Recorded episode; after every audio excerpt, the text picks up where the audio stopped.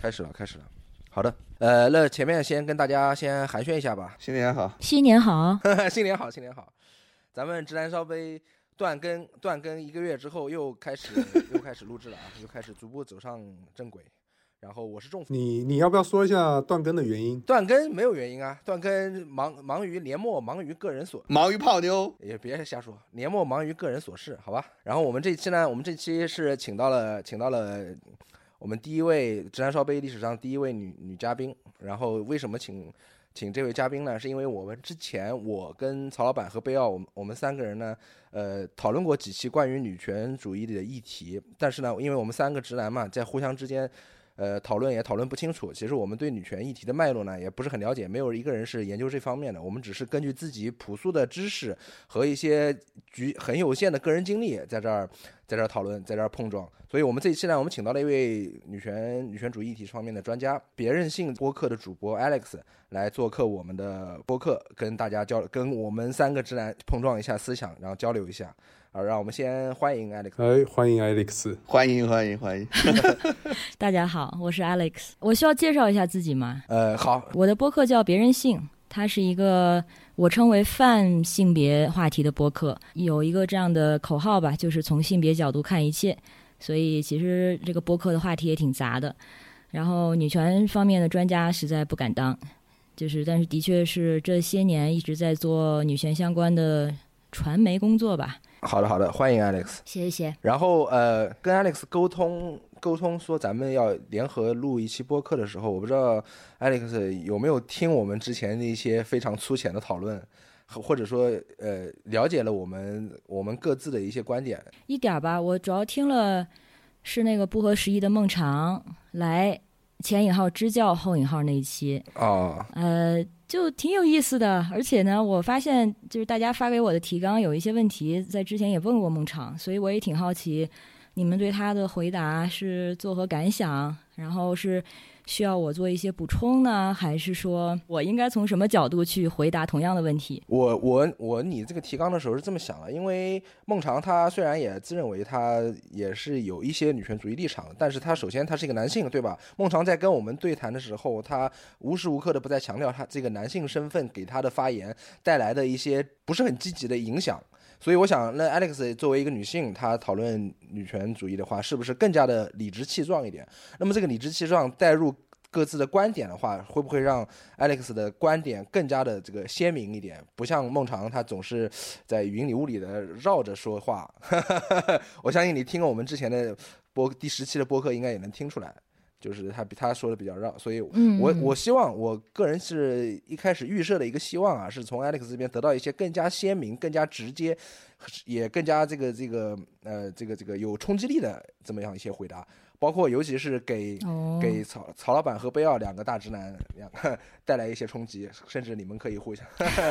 互相 OK 互相碰撞出一些火花了，就是更更加好了。不过说到这个，我的确发现，就是三位对于女权主义的立场，或者是跟女权主义的这个位置跟关系，的确是不太一致的。是的，就你们三个人就是在这个角度上立场没有，其实就是没有对齐吧。当然这不是坏事儿。呃，我们三个人 何止是不对齐？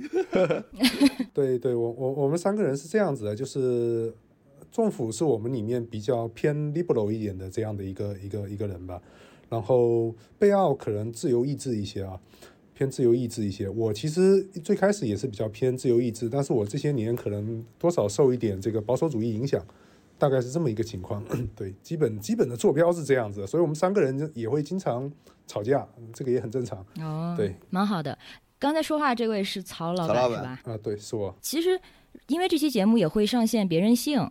所以我方便让大家稍微介绍一下《直男烧杯》这个播客嘛，还有三位的这个个人背景。好的，好的。呃，直男烧杯这个播客，这个播客呢是我们在小宇宙的这个页面上写的一句话的简介，就是，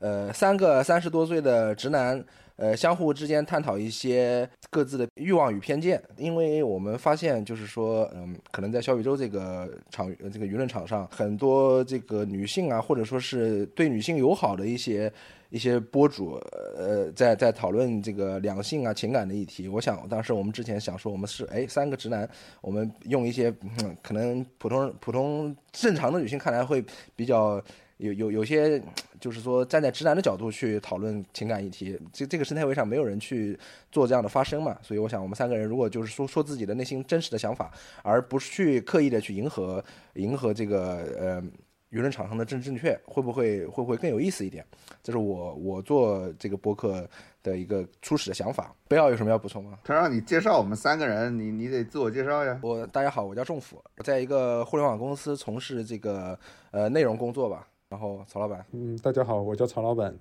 呃，我也是在互联网公司从事内容相关的工作。嗯，大家好，我是贝奥啊。这期因为这个政府非常热烈的要求我来，是吧？他估计是觉得得有一个反派，是吧？是吧？我就是我就我在这个节目里常年扮演反派，就是那个经常被女权骂的那个，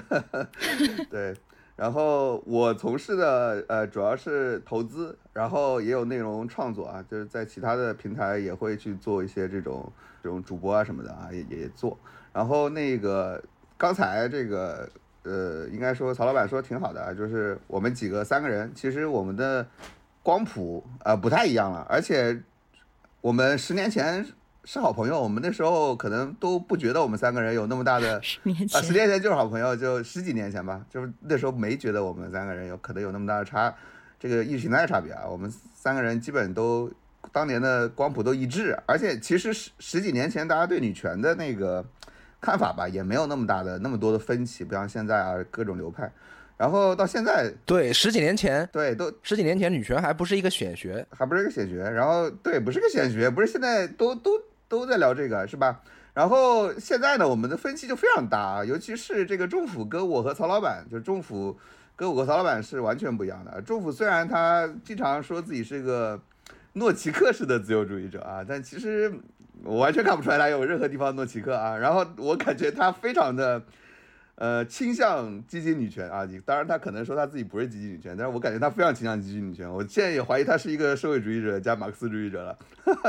然后我跟这个曹老板呢，其实之前我们都是偏向古典自由主义的啊。然后一度我也向这个自由意志主义啊也是感兴趣。然后曹老板呢，现在也是大量的跟保守主义者混在一起啊，所以他学学宗教啊，是吧？这个受保守主义影响也挺大的啊。就是我们俩呢，其实从来都不觉得，就我跟曹老板啊。从来都不觉得我们是什么反女权或者是父权制的什么代表，但是在今天我发现，我靠，这真是你如果不是一个激进女权，你基本上迟早会被安上这个父权制什么什么爹位啊，这各种标签，一定会这样。等会儿我们讨论的时候，你也会感到啊，我然后我也觉得，既然来了，估计也要这次又要挨骂，只要说多了肯定要挨骂。别别怕，别怕挨骂。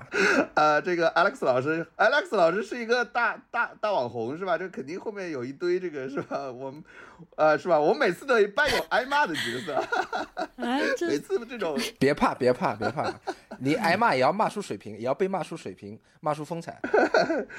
原来这些角色都已经被这个政府编排好了。其实没有，其实没有。呃，然后“直男烧杯”这个名字，它有什么我不知道的一个直男梗吗？这个名字什么意思呀？呃，因为我们当初起名字的时候啊，我们当时想，因为我们要突出我们节目的特色嘛，因为在这个舆论场中，如果你想你十三个直男在讨论情感议题，就会很。吸引吸引眼球，然后呢，我们想说前面两个字是直男，后面后面一个词儿呢是一个化学化学仪器的名字。我们当时在第一期里边，我我们录制的时候，我们想了好多什么 胶头滴管，什么什么培培养皿，什么烧杯，就是这些这个化学仪器的名字，我们想了一圈。后来我们想说，哎，因为因为我我一开始以为这个烧杯可以谐音，不是谐音了，就是说。这个呃首字母傻逼嘛，对吧？我们相当于我们直男 自嘲，我们自嘲是三个直男傻逼，傻逼直男三个傻逼直男在那讨论，傻呵呵的在这讨论。我们相当于先自贬，然后别人就不好意思贬损我们了，就是这种策略。后来别人后来有人跟我们说，说现在零零后啊，在零零后的这个这个语库当中。这个烧烧杯，它是它是有骚逼的意思。我们当时一度，我们当时一度想说，这个要不要改一下？好像我们三个人三个直男自这个自封骚逼好像有点这个怪怪的。后来曹老板就跟我说，骚逼就骚逼吧，无所谓。其实呃，如果是一个可以多义的解诠释，也未尝不可。后来我想说也也 OK，所以后来名字就叫直男烧杯。然后我们的 logo 是一个是一个蓝色的烧杯。对，我觉得不用担心，有直男这个身份，他已经有自嘲的意思在里面了，是吧？我们我们其实并没有觉得“直男”这个词儿 是自嘲，但反正是挺勇敢的。我想问这个，也是因为很好奇你们为什么要聊女权这个话题。虽然说你们在这个这个播客的定位就用了“直男”这个身份的话，那播客的内容跟话题自然可能就会跟性别发生关系。但是呢？我就非常有限的听的内容，让我觉得，呃，其实你们的本意并不是做一个性别相关的播客。然后呢，对女权话题其实也不是非常感兴趣，或者说不是非常享受聊这个话题。我这个感感觉需要纠正一下吗？你这个感觉。在他们两个身上是非常的灵敏的，就是非常准确的。仲甫，你是你是把我们私底下聊天记录给 Alex 老师看的吗？没有没有，完全没有，完全没有。对 Alex 老师看的这么准呢？非常的准。就是我我承认啊，我我对我实话承认啊，就是说，确实我我在舆论场上面我是不想参与任何关于这个女权主义的讨论的。我我承认这我有这个这个成分，尤其是我不喜欢特别针锋相对的讨论，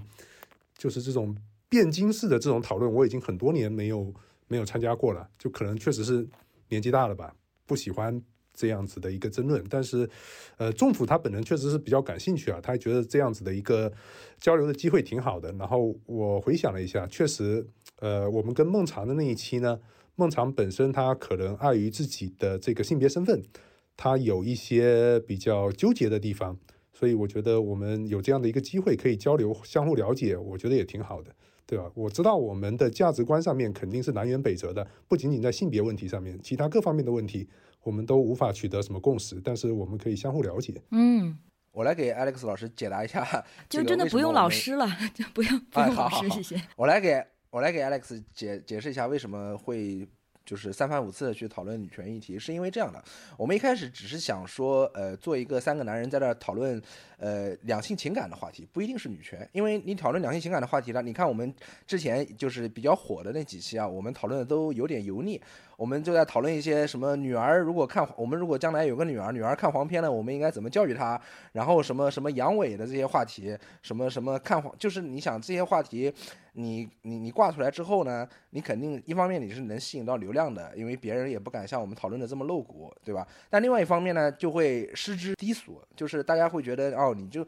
你们这个播客之所以别人点进来听，只不过是因为你们呃豁得出去讲一些这个这个这个别人。不不不不不耻于讲的话题，呃，那我心里面就在想说，那我们如果想在这个讨论两性情感话题的同时呢，呃，试图去加入一点深度，试图去加入一点思辨的元素，那你肯定不可避免的，你就要碰触女权这个话题，是吧？你你你往别的方向去高深也高深不起来。我只是希望别人在点进来之后，发现这三个人他不光会讨论一些什么黄片啊、什么阳痿啊这些，呃，很很耸动的这些。这个围绕这些词词汇讨论话题之外，他们还可以去讨论一些呃稍微形而上一点的东西，把别人的观感揪过来一点。这是我之所以愿意持之持续不断的去讨论女权议题的一个初衷。嗯，了解。我啰嗦问这些，也是因为我觉得我们为什么要聊这个话题，其实就决定了我们怎么去聊它。嗯，像我刚才说的，三位这个跟女权的。立场位置都不一样，那从对话的角度来说，这个多样性的角度是挺好的。但是呢，有的时候就女权话题来说，可能你你们也有体会，就是当我们谈论的起点不一样的时候，所在的位置不一样的时候，或者很多的基本的假设没有对齐的时候，很多时候我们就会在聊不一样的东西，同一个问题，但是在聊不一样的东西。而且等一下，可能我们聊到具体的问题的时候，就会发现这一点。对，嗯，然后如果就是大家的动机不一样，也会造成不同的对话。呃，如果说是为了就是了解女权主义，和为了这个表达啊，因为女权主义对自己生活造成的不便，虽然这个问题一样，但是它的出发点不同的话，疗法也不同。没有了，女权主义，女权主义其实对我们的生活并没有造成任何的不便。实话实说啊。对我们，我们可能对女权主义有一些肤浅的一些看法和了解，但是，呃，那可能也是基于一些理念上面的想法。你要说生活中对我们造成不便，其实我说实话，我个人是没有感觉的。我相信他们两个应该也是没有什么感觉的。我们不存在那种就是可能，呃，可能像某一些社区的这个直男群体一样，他们觉得这个女权就是确确实实侵害到他们既得的利益或者什么之类的。呃，我我我不认为我们三个人可能存在这样的问题啊。嗯，对。嗯，把这一点澄清了也蛮好的，就是给听听众做一个这样的准备。我想从最底底层的一个最最具体的一个场景切入，是呃呃是什么呢？是因为就是说呃贝奥他可能觉得说啊他总是扮演反派，但是他心里面觉得他其实是支持女权的。他这个矛盾的地方在什么地方呢？是因为我们之前的讨论，可能有的听众，呃，或者 Alex 不熟悉啊。因为我们之前讨论的一个脉络是，贝奥他觉得，比如说谈到女性生育的问题，比如说呃，比如说女性生育对女性的身体和精神是一个，是是一个造成了很大的这个负面的效用，所以男方是不是要？对他进行补偿，那贝奥他觉得就是说这个事情呢，应该放在私领域去讨论，应该放在具体的小家庭里边，男女双方或者是男女的两个家庭去讨论，它不应该成为一个公共政策，它不应该成为一个公领域的一个话题。贝奥，我不知道我有没有错误的概括你的观点，所以，所以他觉得女权主义如果总是呃总是把一些本来在私领域可以得到一个很好的权衡，可以得到一个很好的讨价还价补偿。的事情，如果抽出来之后，他会觉得会破坏某一种自发秩序。我我这是我对贝奥观点的一个概括，所以他他就很很很纠结，说女权为什么总是要就就是把这个生育这个问题上升到一个公公共话题的高度。不要，你你有没有想说的？我不是说这个不能探讨啊，就是它是公共话题是没问题啊，我是说它不要上升到一种嗯公共政策。就是你，你就是到最后，就是总是政府总是会提供一些，比如说新的一个法规啊，一个新的法律啊，来强制要求大家做什么，对吧？这个刚才呃，政府说我是自由意志主义者，我其实呃呃，其实古典自由主义跟自由意志还是有些区别的啊，其实无所谓啊。在这个话题上是这样的，就是我们觉得还是就是不要破坏人的这个私有产权，这个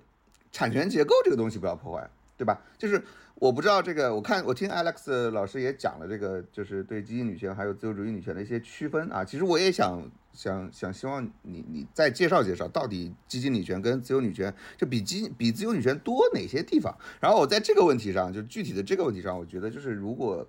呃所有的女权问题全部最后要是要变成一个什么法律法规，然后来来来来那个什么来强制大家去做一些什么事情。我是觉得，呃，不是很妥的，就是对我们这种呃古典自由主义者来说是这样，是是，他不太愿意接受很多强新的强制的条条框框。这个问题我们觉得这是一个很具体的问题啊。我给大家补充一个细节啊，就是说我们讲的法律法规什么意思？是因为我们之前讨论的时候，我就说，哎，这个法律就是能不能明确的这个给国家给用工单位规定，就是说，呃，如果休产假的话，男女同休。就是夫妻双方同同休同样时长的产假，这样的话，我们可以在这个劳动力市场上把男女的这个，呃，劳动效率还是什么，就是把他们强行拉平。这样的话，女性就不会因为生育额外的损失她的她在劳动市场上的价值。我我当时，然后贝奥就非常的反对，贝奥觉得就是说，呃，不应该不应该有一个统一的规划，那让私人这个用工企业和这个劳动者，不管劳动者是男性、女性、已婚、未婚，还是说正在面临生育问题的女性，就是让他们自己去博弈，不不应该有一个统一的法规。所以我们之前因为这个吵了吵了一些架。这个法规是具体的指这个啊，明白。我对我会觉得这个问题它其实已经是一个很大的问题了，因为它其实就是对我而言啊，我对它的理解是它涉及到一个对公司公共私人领域分界的一个探讨，所以我觉得要聊这个的话，我可能得。迂回一下，我得先聊公共和私人领域这个分界，这个二二元。好，就是说我我理解大家可能呃，像贝奥他可能不满的是来自于公权力介入的正当性吧。然后我看之前提纲的时候，还有一个问题是说这样子混淆公共跟私人领域，它是一种历史的倒退。这这这两个陈述，它其实都有同一个预设，就是说公共跟私人领域做区分和。隔离，这是正当的，嗯，可以这么理解吧？就是你们的预设是这样的，对吧？就是公公共和私人应该做隔离，就它这个隐含着一个应该做隔离的这个前提条件。对，但是我呢本身就不就不完全赞同这一点，我就本身就不认为，嗯，公共和私人领域这种二分它是绝对正当的，或者说这个公共私人领域的这个二分性本身的正当性，它就值得探讨。这么说吧，把这个公共私人领域做了这种割裂跟隔离，它其实就是一种历史遗产。你们提纲里提到一个它的这个倒退，我理解可能你指的是倒退到六十年代，呃，然后比如说共产主义时代或者是革命时代，它可能有对公共领域啊和私人领域这个二分做出一个挑战，然后把这两者做了一个混淆。但是共产主义其实它并不是垄断了对公私领域二分的挑战，就是对这组这组二元对立的批评，它一直都是存在的，它不是共产主义专属的。就是说，这组二元结构，它的确是我们已知的一个非常社会常用的、惯用的基本秩序，或者说是组织社会的一个原则。但这不意味着这就是天然应该有的秩序，或者说这不意味着这组二元结构就不应该面对修正。因为事实上，现实中这个公私二分这种二元，它其实一直就会给不公正创创造条件，或者说被利用。成为某种排他的政治的基础。亚里士多德，这个大家应该知道，他是提倡公民参与性政治的。然后他也是可能是最早把这个公共私人领域二分这个理论化的人之一。他呢，一方面强调公民应该参与政治，然后公民参与政治，这是实现他所谓的至善和正义的一个理想途径。但是他所说的这个公民参与，他其实是限量分配的。他说的公民不包括女人。不包括儿童跟奴隶，然后政治活动、城邦活动、公民活动是不包括女人的，女人只能属于私人领域，就是只能属于家庭，没有成为公民的资格，因为女人没有理性，所以不可能达到至善，所以只配被男人，就是说能参与城邦活动，从而达到至善的这些男人支配。也就是那句话，就是大家都平等，但是一些人比另一些人更平等一些。这么说的话，这个。公共私人在他的理论运用中就问题很大吧？但这其实就是我们至今沿用的一个社会政治学的基础。所以我觉得必须对公共私人这样的这样的分野，这样二元分野这个基础的前提抱有一定警惕。呃，当然这个公私二分它不是亚里士多德发明的，它其实是在农业出现的初期就出现了。它是随着个人财产、家庭、部落这些概念以及父权制的诞生同时出现的。所以，公私二分，它其实本身就跟父权制有一种互相成全的关系吧。因为在这个公司这种严格的分野下面，私人领域就是往往被工具化，然后呢，它会成为一个更宏大的公共生活的必要基础，而且只是基础而已。它本身的价值往往不被认可，或者说觉得比较小。公共生活面这个对应的是社会，然后。呃，私人生活、私人领域对应的是家庭，然后公共是男性的，私人是理性女性的这样的一些二分。然后女性呢，在这样的二分结构里，她们的劳动啊、角色啊，就总是被嗯放在次要的位置，被当做理所当然的。相尤其是相对于这种公共性的男人而言，到了今天，这个结构基本是一样的。从亚里士多德的分野到现在，仍然是符合马克思女权主义的分析。就是所谓的生产和再生产领域，就是再生产领域呢，就是属于私人的、女性的家庭的，是为了这个生产领域提供支持跟服务的。但是它本身不被看作生产，也就不被享有生产的回报。然后这种划分也是造成了女性在公共话语的舞台上。长期的相对沉默的原因之一，因为很长时间内，包括到现在，公共领域被男性垄断，所以女性自己的声音出不来。然后所谓的私人领域，包括身体啊、性欲啊、生育啊等等，要么就是被从政治话语中抹去，要么就是被政治话语支配着。你们刚才提到的这个例子，还有美国关于堕堕胎权的这个斗争，就是就是典型的例子。就美国的这个语境下，为什么一群没有生育能力的男性却有权利为女性的这个子宫跟阴道使用去制定和施加法律和法规呢？所以，当公共领域被男性垄断，那么从法律的制定到语言的建构，都会让一个嗯非本位主体，就是一个非典型的男性，包括包括女性，包括其他边缘人群，让这些人感到被边缘化，因为这个世界它就不是为你设计的。甚至有的时候，它就是为了禁止你的参与，或者为了控制和宰制你而设计的。呃，我插一句啊，我想问一个问题啊，就是说，呃，如果我们认为这个公司的截然二分，它是和父权制就是相伴而生的，就是它是父权制一部分的话，那我们应该想象怎样一种政治秩序，而不是政治，就是社会组织秩序呢？就是尤其是在性别上，那就是说和公司两分泾渭分明的这个两分的这种秩序比较起来，有什么是我们可遇的这个秩序呢？有没有一种正向的描述？嗯，其实，在我们的历史中，这个公分它就公司它到底是怎么样的划分，以及呃，到底哪一个领域享有更多的权利，然后私人领域是它到底应该是被庇护还是被宰制，它其实都是在发生在不同的社会都会发生演变。我现在所说的，澄清一下，我并不是说在支持把公共和私人领域把它统一化，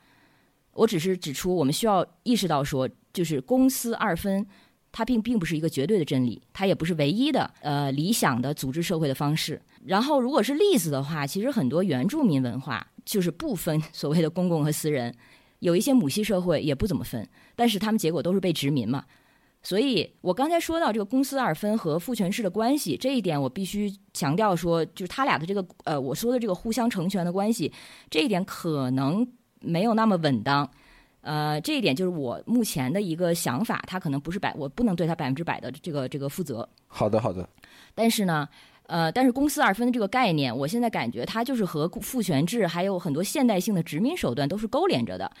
呃，所以像可能更流动性的。或者说更加这种呃互补性的社会组织方式，它在我们的这种现代性社会中没有实现，它也是有原因的。有可能它就是没有办法 survive，那它没有办法幸存现代性的这个社会变化，它有可能就是被殖民了。嗯，是这样，Alex，就是刚才你说这个。这个堕胎权啊，就是其实从我我们的那个，就是我我这种自由意志的角度上，是完全支持女性的堕胎权的。就是你的身体，你当然有这个权利，而恰恰是因为公私不分啊，把这种权利当做一种政治议题来探讨，所以最后既然你堕胎都没有这个权利了，你懂吧？就是我我觉得我觉得我觉得公私不分的这个后果啊，它是全面的，就是把一些私人问题拿来进行公共讨论。就是你像这个你像这个东西，我就觉得它它你要说它。他在堕胎权这个问题上，我觉得恰恰是因为公私不分，导致了，呃，你们所谓的这种父权制竟然对女性进行压迫，这是我是不能理解的。因为这个这是美国的，这是美国的政治啊，美国的政治上，它其实自由意志是很小的。就是你他把这种呃怎么说，就明明是一个私人问题，就是我堕不堕胎是我身体的使用权问题，他拿出来是进行一个公。进行公众讨论，这其实是我我们讨厌的一个地方，就是我我们古这种古典自由主义讨厌的地方，就是明明是自己的事儿，你凭什么要要你公众来公共来讨论？就是在刚才那个所谓的这个呃女性的工作问题上，我知道这个你们的这个这个设想肯定是很好的，就是吧？我们呃男人跟女人都是同等的去去做这个。做这个产假，那只有在这个条件下，那男女就就在同一起跑线了。我我公我公司就不会说是我因为女性要产假，男性不产假，我就就多招男人。我我明白这个想法很好，这是个很平等主义的一个一个一个一个一个意愿，很好的东西。但是我总觉得这个东西啊，会破坏一些，就是确实会破坏人的交易自由。这交易自由就是指这个企业家跟雇佣员工。跟员工这种互相的一个交易自由，他可能有些男人，我我我就不想休产假，我就想我就想工作，我想多赚点钱。那企业家也想多多邀请这个，这个被破坏掉了。当然你们可能会说这个不平等啊，对吧？那这个就会慢慢，一旦你你说 OK，我我弄个法规让他们一起去啊，一起拉拉平，就是一旦你用平等主义的态度去拉平一些事情之后，我们会有很多东西。呃，继而连三的进来的，就不不会说只会停在这儿的，很快就会有，比如说他们说，哎，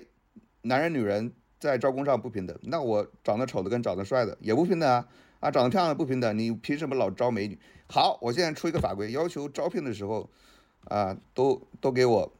都给我。戴面罩啊！我不让你看我长什么样，我不让你看颜值，我不让你因为颜值来什么，是吧？这又开始出现一个新的问题。那回头可能还有肤色问题啊，是吧？还有性格问题啊，全都会来啊，对吧？这个就慢慢慢慢的，其实你是你是慢慢慢慢减少了人类的自由啊。当然，你可以说你怎么把自由作为最高价值，这就是这是个底层的问题啊。我承认这个底层问题，我们争来争去其实是没有意义的。所以今天我们是交流啊，就是我把我的想法也说清楚啊，然后那个 Alex 把自己的想法说清楚。我是觉得就是有一些，就是从你刚才那个去去讲这些问题的时候，我其实确实感觉到我们其实有很多底层问题是没有办法互相说服的，这确实是这样。而且在这个我们这个直男烧杯的这个这个群里面，因为很多是女权嘛，就是是吧，在里面骂我，然后我 这个一聊，我说你们用的一些词汇啊，用一些就是很多马克思主义词汇，比如说剥削啊，比如剩余价值这些词汇。跟经济学其实没有任何关系，但是你们在疯狂的用这些东西，这些东西其实是一些就一百多年前已经被淘汰的东西，为就是你就是经济学家里面最现在的最左派的一些经济学家都不用这些词汇，因为像劳动价值论呐，像什么什么什么客观价值论呐，什么什么这种什么这个什么剩余价值啊、剥削这些早就被淘汰了，就是但是呢，他会。堂而皇之的，在现在这个被称为最进步的这些学说里边，大家都在用啊，而就我也不知道是很认真的在用，说真有什么剩余价值被剥削了，还是只是一个比喻的方式，对吧？就是我觉得就没办法讨论啊，就包括包括我就不说包马振金这种经济学，包括马哲这个哲学，就就你你如果在中国的，绝对有一批人觉得。哎，即便经济学不对，他的马哲肯定是这个完全正确的吧，对吧？他完全不知道哲学的一个一个进步，对吧？但还有些对对，嗯嗯，贝奥不是不好意思，因为你 现在已经可能你已经呃进进行到第第三个话题了，我必须得插一下，就是你说的这个被，比如说呃马克思主义哲学它被淘汰了，是被谁淘汰？不是被淘汰了，就是这个已经不是一个。不是一个大家所认为的，这是一个真理式的东西，你懂吗？就不是这种东西。但是现在被什么是真理性的东西呢？没有真理性的东西，不可以简简单说，可以说没有什么真理性的东西，没有那种大家觉得就是像那种就是大家对那种像朝鲜人民对什么主体思想不可辩驳的，对，就是那种对吧？就是大家好像就觉得对呀，这不是很好吗？在就是在知识流通中。有多样的，然后没有一个绝对权威的这个理论，不是很好吗？是我希望，我就是希望大家，我就希望有有有流通中的这种流通中的东西。但是我我我看到的是，就很多人还把这些东西当做一个，当然这是因为这是一官方不容置疑的，对，是一个不容置疑的东西，就是。而且我确实没法质疑他，我没办法去跑到每个女权的里面说，哎，你们在说什么呢？生育价值剥削，你们在说什么？你们知道在在说什么？不要不要不要啊！你打断我，打断不要我打打断你一下，就是说，你你现在啊，我我我是这样的，就是说，你现在在质疑的这些东西啊，这个其实我们今天是没有能力去讨论的。对对对，我知道，我相信我们都没有能力去给他给他一个东西。你你把这个话题往那儿带的话，就使得我们这个就失焦了。对，我知道，我我我其实我们对话实际上是还是希望还是希望在。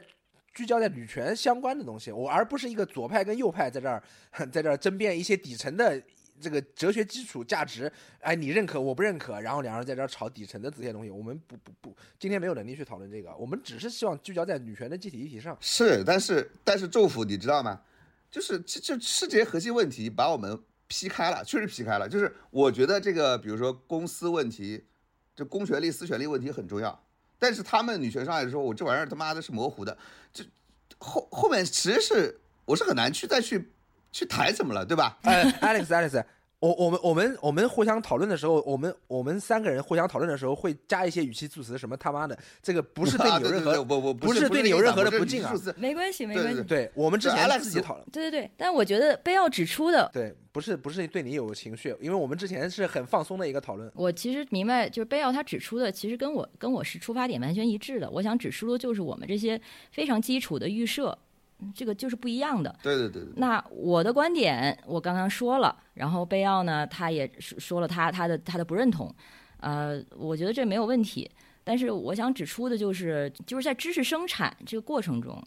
所谓的理论这些东西它都不是中立的，它往往它是社会形成的。所谓的过时的理论，它其实也会。随着社会和学科的演进，它会发生变化。就像呃，不知道大家知不知道这个新唯物主义，它不是之前的那个马克思主义的那个 New Materialism，它叫 New Materialism，它算是一个现在比较先锋的一个新的新的学派。它其实就是一个非常跨学科的，然后而且它是对像我们这一批女权主义者当做主导的理论工具的这个后结构主义做了一个反击，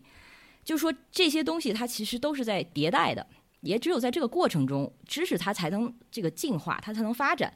所以我其实不相信说一个理论它就是绝对意义上的会过时，它肯定会经过时代，然后经过不同呃不停的补充或者是反对和挑战，得到完善。所以大家现在可能在重新使用马克思主义的一些话语，是因为它可能首先是适用的，它可能现在又变成了一个新的一个呃版本之后，它就又变得可以有足够的解释性。它被普遍使用，就是反证反证了它的生命力，是吧？反证了它的解释力。就是说，它既然能够能有一定的适用度，它既然被当做一个理论工具能够使用，那么它对于至少使用它的人来说，它是有解释力的。嗯，我听明白了，我听明白了。嗯，这个跟很多跟很多。这跟很多阴谋论也一样，就是你我我信某个阴谋论，每隔每隔多少年又出来一下，这帮人都觉得我很适用啊，我用这种方式来解释世界，觉得那我那我问你啊，那你觉得应该怎么样去鉴定一个理论的价值呢？或者说一个理论的这个这个这个合理性？你觉得应该用什么样的标准？我觉我觉得大家应该首先我你就比如说我们其实在吵什么呢？我其实心里知道，就是其实无非自由主义女权跟你说激进女权。它无非就是权力观嘛，就你的权力观的基础，什么是权利，哪些哪些算是你的权利，哪些不是你的权利？我觉得这些东西要要探讨，是吧？哪些是更基本的权利？我觉得这些东西要探讨，对吧？哪些权利？其实就好像你刚刚说的这个，呃，男人放放产权假的这个事，其实就是你现在其实其实是把一个福利，就男人放产权这个福利，当做一个权利了，是吧？当做一个权利了。好，你这个权利能不能去破坏他们俩的这个之前的这个企业家跟？雇佣者的这种交易权，就是我觉得是一个权力分配的权力优先级的问题。这个我觉得是我们要讨探讨这些东西，这些东西可以，就是其实大的一些大的一些就是理论什么的，我们这个我其实这些这些都都都很那个，就是我们现在的两两两派的这个，其实我们都支持女男女要平等啊，什么女性女性被压迫这些我都同意，我其实没有不同意，只是怎么去纠。纠正这个东西啊，或者说怎么样去实现男女平等，这个上面我们确实要讨论，它怎么样去不影响到另外一些更基础的权利，这个是我们的分析。还有就是政府啊，对政府，我顺便我也问一下你啊，就是你作为一个。号称是诺奇克的自由主义者是吧？你现在给我的感觉就是个纯激进女权。你告诉我，你是不是一个社会主义女权？哎，我跟你说，我们在讨论问题的时候，是思想是无禁区的。比如说，我之前说了，公权力应该制定一个法，没有禁区，我知道没有禁区。公权力应该制定法规。你现在到底是个什么？你觉得？你听我讲，我之前说公权力应该制定法规，男女同男女同放产假，这个东西只是作为一个想法，它并不是代表我政府本人真实的意愿。你你明白吗？然后，然后我觉得我们现在讨论的，哎，我很，我其实想知道你的真实意，我想知道你真实意愿，政府，我要走进你啊，你总是 模模糊糊的。哎，听我讲，听我讲，我们现在的讨论吧，就是我们刚刚三个人的，就是把这个话题越来越形而上了。我觉得我们应该就扯回来一点，扯到一些具体的语境中。哎，我们好，我们再进具具体，好，可以回具体，回具体。我们是不是可以听一听到现在？到现在没有发言的曹老板，我们看看他他的这个这个可能就是说他对这些理论讨论是理论交锋是不感兴趣的，他的他能不能把我们拉回一些拉回到地平线上？曹老板很鸡贼，来来来，没有没有，不是因为你们呃，我我其实对于对各方面的理论啊了解都不如你们深，所以看你们交锋我也是非常的赏心悦目的，对吧？彩虹我个人更在意的是。比如说具体议题上面啊，具体议题还有一些具体具体实践上面的一些问题。比如说刚才 Alex 老师那边，呃，我刚才想到几个问题啊，所以也想问一下 Alex 老师。包括因为刚才贝奥讲到了，就是呃公司权利这一块，我也这个问题也想同样问贝奥的。就比如说，如果我们相信女性，或者说我们说人对自己的身体有完全的自主权，对吧？那么我们当然支持说堕胎的自由，对吧？那同时。器官买卖的自由是否也是存在的？如果前者成立的话，那么器官买卖的自由是否也是存在的？这是第一个，好吧？第二个我待会再问。那那请 Alex 先说呗。既然说具体问题，我刚才也是想拉回更具体的这个，比如政府立法规定产假这件事儿，那它是不是公权力的介入呢？我其实跟贝奥有有这这一点上是有共识的，他的确是公权力的介入，但是他不是女权主义的锅。法律政治层面对私人领域的这种治理一直都存在，在现在几乎所有的社会中都没法避免，包括生殖行为的支配。像福柯他提出这个 biopolitics，就是生物政治学，就是说政治形式会和。呃，我们的生命的这个生物形式结合，然后通过政治权利和法规来规范或者控制人口和生命行为，包括生老病死，而且呢，要去惩戒那些不符合这个规范的行为。我们能想到很多例子，它其实都是这个生物政 政治学的一种体现。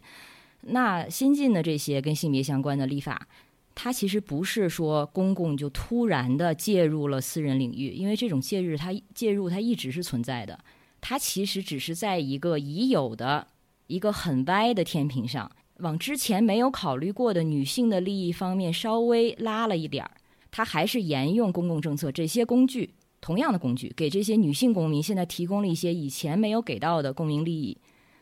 公民权益。当然，前提是这类的权益，它得和这个人口治理现阶段的目标一致。所以，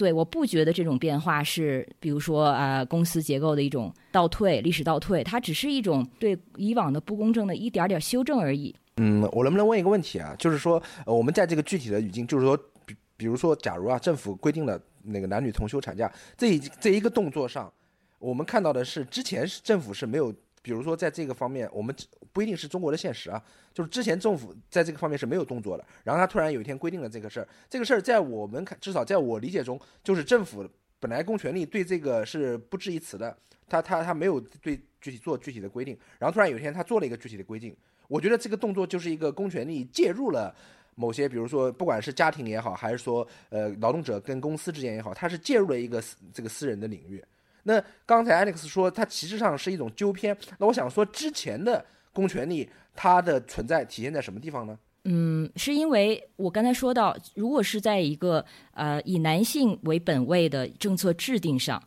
那么女性的利益它是不是在这个公权力的考虑范围内的？这样这样说我理解了，这样说我理解了。曹老板，你刚刚要问什么？被你打断一下，我忘记了。哎，我我来问，我来问，是就刚才那个问题其实挺好的，就是。中府你没发现吗？就是其实我们呃不同的这个派别，其实它是有自己的核心的一个关心点的。你像 Alex 嘛，就同样啊，就是政府你提出了一个就是呃男女共休产假这样一个提案吧，然后可能对我啊，我可能第一时间关心的是，我靠，这他妈的会这会这会扩张公权力，我非常在乎这个点，是吧？我们古典自由主义。但 Alex 他想到的是。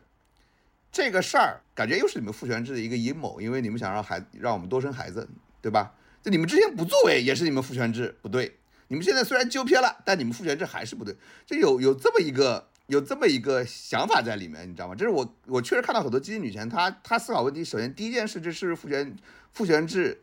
的一个这个行为是不是代表父权制的一个。恶意，或者说这是个父权制的行动，那并不是我们的。就是我想问 Alex 一个问题：你认为，比如说政治，比如说这个以后啊，就是决定这种法律法规的，或者说这个政治层面或者立法层面，你是希望什什么样的就符合女权？就是比如说，还是说有一半的政治家是男人，一半政治家是女人，或者一半的政治家是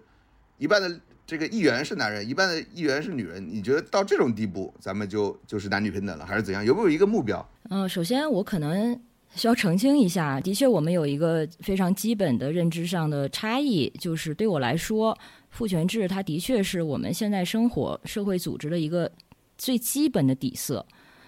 这一点上，我们可能没有共识的话，就很很多问题就可能会聊岔。就比如说，说到这个对私人领域的保护、对私人权利的保护，这些都没有问题，我也支持对私人领域的保护。但是我们谈到私人领域、公共领域这个结构的时候，我个人就是需要意识到说，有这这个东西之外，还有一个更大的结构，这个东西就像空气一样存在，那就是我们的性别文化、性别传统，这是一个底色。那把这个底色再和公共、私人这个结构叠加在一块儿的时候，产生的结果，结果就是说。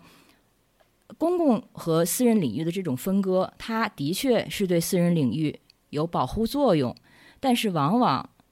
是对私人领域中的男性更有保护作用。而对女性来说呢，很多时候这个私人领域对她不但没有保护作用，还阻断了她进入公共领域的渠道和通道。这个例子非常多啊，就像家暴啊、性侵犯啊，就是这样的案件，他去。寻求司法公正是非常困难的。我不知道大家之前有没有关注弦子的那个案子。这个我们肯定都会关注到，嗯嗯，这个对它其实它就是一个这个我理解，啊、它就是一个例子，所以我我是同意的。公私二分，它本身或许没有问题，但是在一个更大的前提，就是在性别正义没有达成的这个更更大的前提下，在这样一层，呃，不正义的性别文化的大伞下面，公私二分，它很可能成为不正义的治理的工具。其实，Me Too 冲击的就是这个问题。Me Too 就是让大家看到，法律不是像我们以为的那样绝对中立的，它是带着极大的性别盲点的。那我我我我能打断一下吗？就是这个问题上，就是我们可能会认为，就是我们可能就是我我这种这种古典自由啊，可能会认为是主要是因为我们现在的这个法制有问题，就它不单单是在这种男女的问题上会出现这个问题，在很多的法律问题上都会出现问题。但这个问题呢，我希望曹老板说两句，就包括选子案，曹老板说两句呗。没有这么说吧，就是其实我同意同意贝奥讲的，就是说，我觉得他的整个治理或者他的整个法制会存在一些问题。我我们以比如说家暴家暴家暴法为例吧，家暴这一块为例，因为我知道很多这个呃女性她们非常期待这样的一个法律，类似于家暴法这样的一个东西啊。我们也应该承认，目前我们对于我们的司目前的司法体系下面，对受家暴的女性她的保护是非常的不足的。对吧？这个我觉得我们几个都不会有什么分歧，对吧？但是我觉得这个这个东西在原本的法律框架之下，它就应该被落实的。它是在原本的法律框架下，它应该被落实，应该应该得到保护的一个东西，它没有没有做好。就像我们这个当前的法治，在很多领域它都没有做好，它有这样的法律在那里，但它其实没有执行的特别好。它在其他各个领域都会存在这样的一些一些情况，对吧？比如说，我一直认为说，我们应该有类似美国的这种禁制令，对吧？比如说针对家暴也好，针对这种 stalker 也好的这种禁止令，但是我们一直都没有，而且国内其实也有很多学者呼吁过，说应该有类似的禁止令，但是至今也没有。嗯，我不觉得它是一个执行层面的问题，我是觉得它从根源是法律制定的问题。那我们就拿美国举例的话，它有就美国有一个数据，就是只有少于百分之零点六的强奸案的凶手会被监禁。然后，相比于其他类型的暴力犯罪，包括袭击啊、抢劫呀、这是远远低于正常值、平均值的。所以，这个数字如此之低，它是非正常的，就是人为的。他们不是说没有这样的法律保护，那为什么这个法律保护就没有保就没有保护到女性的权益呢？它其实就是因为我们就是在自己的认知中就带着很多的我刚才所说的性别盲点。嗯，大家不知道。是否了解一个二零一五年的一个斯坦福的强奸案？这很有名。他的凶手 Brock Turner，他是一个斯坦福的学生。然后受害者呢叫米呃 Chanel Chanel Miller。然后 Chanel 是在就前两年实名站出来写了一本书，就叫 Know My Name，知晓我姓名。这个而且这本书好像还有中文版。这个强奸案是证证据确凿的，但是他在这个二零一五年的整个的司法过程中。舆论是一边倒向对 Brock Turner 的同情，强奸犯的同情，然后大家会说，这么一个好男孩儿，他是学好像是学校游泳队的队员啊，等等，就这样子就失去了大好前程。但是从头到尾没有人去提这个受害者 Chanel 他的这个前程怎么办。然后 Brock Turner 他的爸爸在受采访的时候还会说，我的儿子。好可怜呀！经过这件事情，他这个刚烤出来的牛排都没有胃口吃了。他也再也不是以前那个无虑无忧无虑的孩子了。他不觉得自己的儿子是罪有应得，他觉得这个起诉非常不公平，而且这个案子的法官也愿意相信 Turner 是个好孩子。最后 Turner 呢，即使他被判处有罪，最后他只获刑了六个月，而且最后只服刑了三个月。这样的例子非常多。美国还有一个案子就是。呃，前美国体操队的队医叫 Larry Larry Nasa，他在大概十几年、几十年的这个职业生生涯里，性侵了几百名女性。然后，其中第一个站出来的这个受害者，他在跟父母说了这个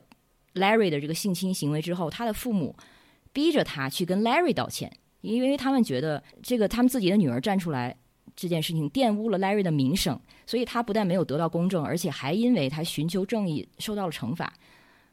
直到这件事情二零一八年曝光之后，这个女孩的爸妈才相信了他的话。所以这些都只是冰山一角。我们其实就是在这个父权社会的结构下，又回到这个概念，就是在公共政策的制定、法律的制定、语言的使用，甚至我刚才说的知识生产里，其实都带着我们可能很多人难以察觉的性别偏见。这就是为什么法律它没有。就是起到它应有的效果，也是为什么我们需要对它从性别意识的角角度去做校正。呃，那我多问一个问题啊，就是如果你相信法律没有起到它应有的效果，其实这个也是我刚才想表达的意思啊。那么你认为新的立法能够解决这个问题是吗？我只能说期待新的立法对这个现象能有改善。我们看到一个东西坏了，难道不修吗？嗯，我我其实在这个点上我是。有点同意 Alex 的说法了，就是说整个弥漫着的这个男父权制会导致一些就是系统性的司法不公。那我想问的问题，实际上还是刚才 Alex 他否定了这个公私二分啊？你认为公私二分是让女性有的时候让女性反而不能通向这个公共公共领域，对吧？它会阻碍在公共领域和私人领域同样的阻碍了女性的发展。那我想问，就是说，呃。基于这个现实，难道我们不应该是更加的夯实私领域吗？我们让私领域这个概念本身也可以保护女性，也可以给女性构筑她自己的私领域，或者她在家庭中她有自己独立的呃存在存在的一个一一个一个保护膜吧，或者说是。然后呢，如果她是独生，那我们也应该赋予她和独生男性同样的私领域，而而不是说。否定私领域这个概念本身，嗯，我没有啊，我没有否定私领域啊。我刚才也强调了，我没有否定公私二分这个结构，只是指出这一这个结构它并不是绝对化的真理，它可能造成的一些负面的后果，我们应该警惕啊。但是我并不是说就是要彻底的推翻它。好的，好的，好的。而且就就具体要怎么实现它呢？在私领域怎么实现对女女性更好的保护呢？那在现有的这个大伞下，就是在这个公共领域层面，仍然是更大程度上是男性占有话语权。在这个前提下，那么我们现阶段就是可及的一些改变，那只能是在让女性在公共领域也去争取更大的这个话语权。嗯，这个我觉得我们都认同的吧？你们两个觉得呢？就是说，你们会有？我没有，我我没有意见，我没有意见。争争取话语权这个这种事情，我从来不觉得有什么问题。对任何群体，他都要争取争取话语权。我不会反对女性争取话语权。那个贝尔，你之前那个孟尝来做客的时候，你你问他的一个问题，我觉得要不要也同样的问一下 Alex。当时贝尔是这么问的，他说他好奇现在的女权运动想要达到什么样的目标。呃，各种女权主义流派互相之间有没有什么最小的共识？哦，我记得这个问题，我觉得当时孟尝回答的就挺完整的了呀。你你你们怎么想那个答案？不够满意吗？嗯，他已经不记得答案了。我记得答案，我记得答案，我记得答案。当时孟尝就是说，当时孟尝的回答，他说什么啊？我们他认为各种女权流派之互相之间最小的共识就是我们。要达到一个性别平等，而并且要承认现在是一个性别不平等的。而当时我们四个人都说啊，那要是当时贝奥是这么回答的，他说那要这样是女权主义，那我也是女权主义。当时贝奥你记得吗？你是这么回答的。所以我们觉得这个对啊，我肯我肯定我肯定是女权主义啊，我是自由主义女权是吧？曹曹老板是保守保守主义女权。没有没有没没有什么保守主义女权，保守主义根本就我就不止。我们都不要给彼此贴标签了，我就不给自己贴这种标签了。如果是这么个。回答的话，那可能就是他他不能很好的把，呃，我可能用这个词有点这个意识形态，就不不能很好的把你们和我们区别开来。我们、你们是谁？我们是谁？你想，你想，如果这个回答，那那贝奥和 Alex 都成为女权主义者，这个显然就不对，是吧？好，那 Alex，我问你一个可能比较能说出具体场景的问题啊，就是说，呃，我在提纲里写了，说你和其他女权主义者在什么议题上无法取得共识？你和其他同样可以自可以被称为女权主义者的这个，不管是行动家也好，思想家也好，你们互相之间有没有一些把你和其他的女权主义者区区别开来的一些一些想法？我觉得这一点上，你是不是有有一定答案呀？就是你是不是有这方面的观察才这么问我？哦，我没有，我没有，我只是上次孟尝我也问了他这个问题，就因为我觉得这个问题是可以可以让那个对话者他这个本人凸显出来的，而不是他而他。不是一个面目模糊的说女权主义的代表，我希望是跟具体的人对话。哦，那太好了，因为我到现在也觉得我好像被放到了一个要代言整个女权主义的位置上，我可是万万不能的。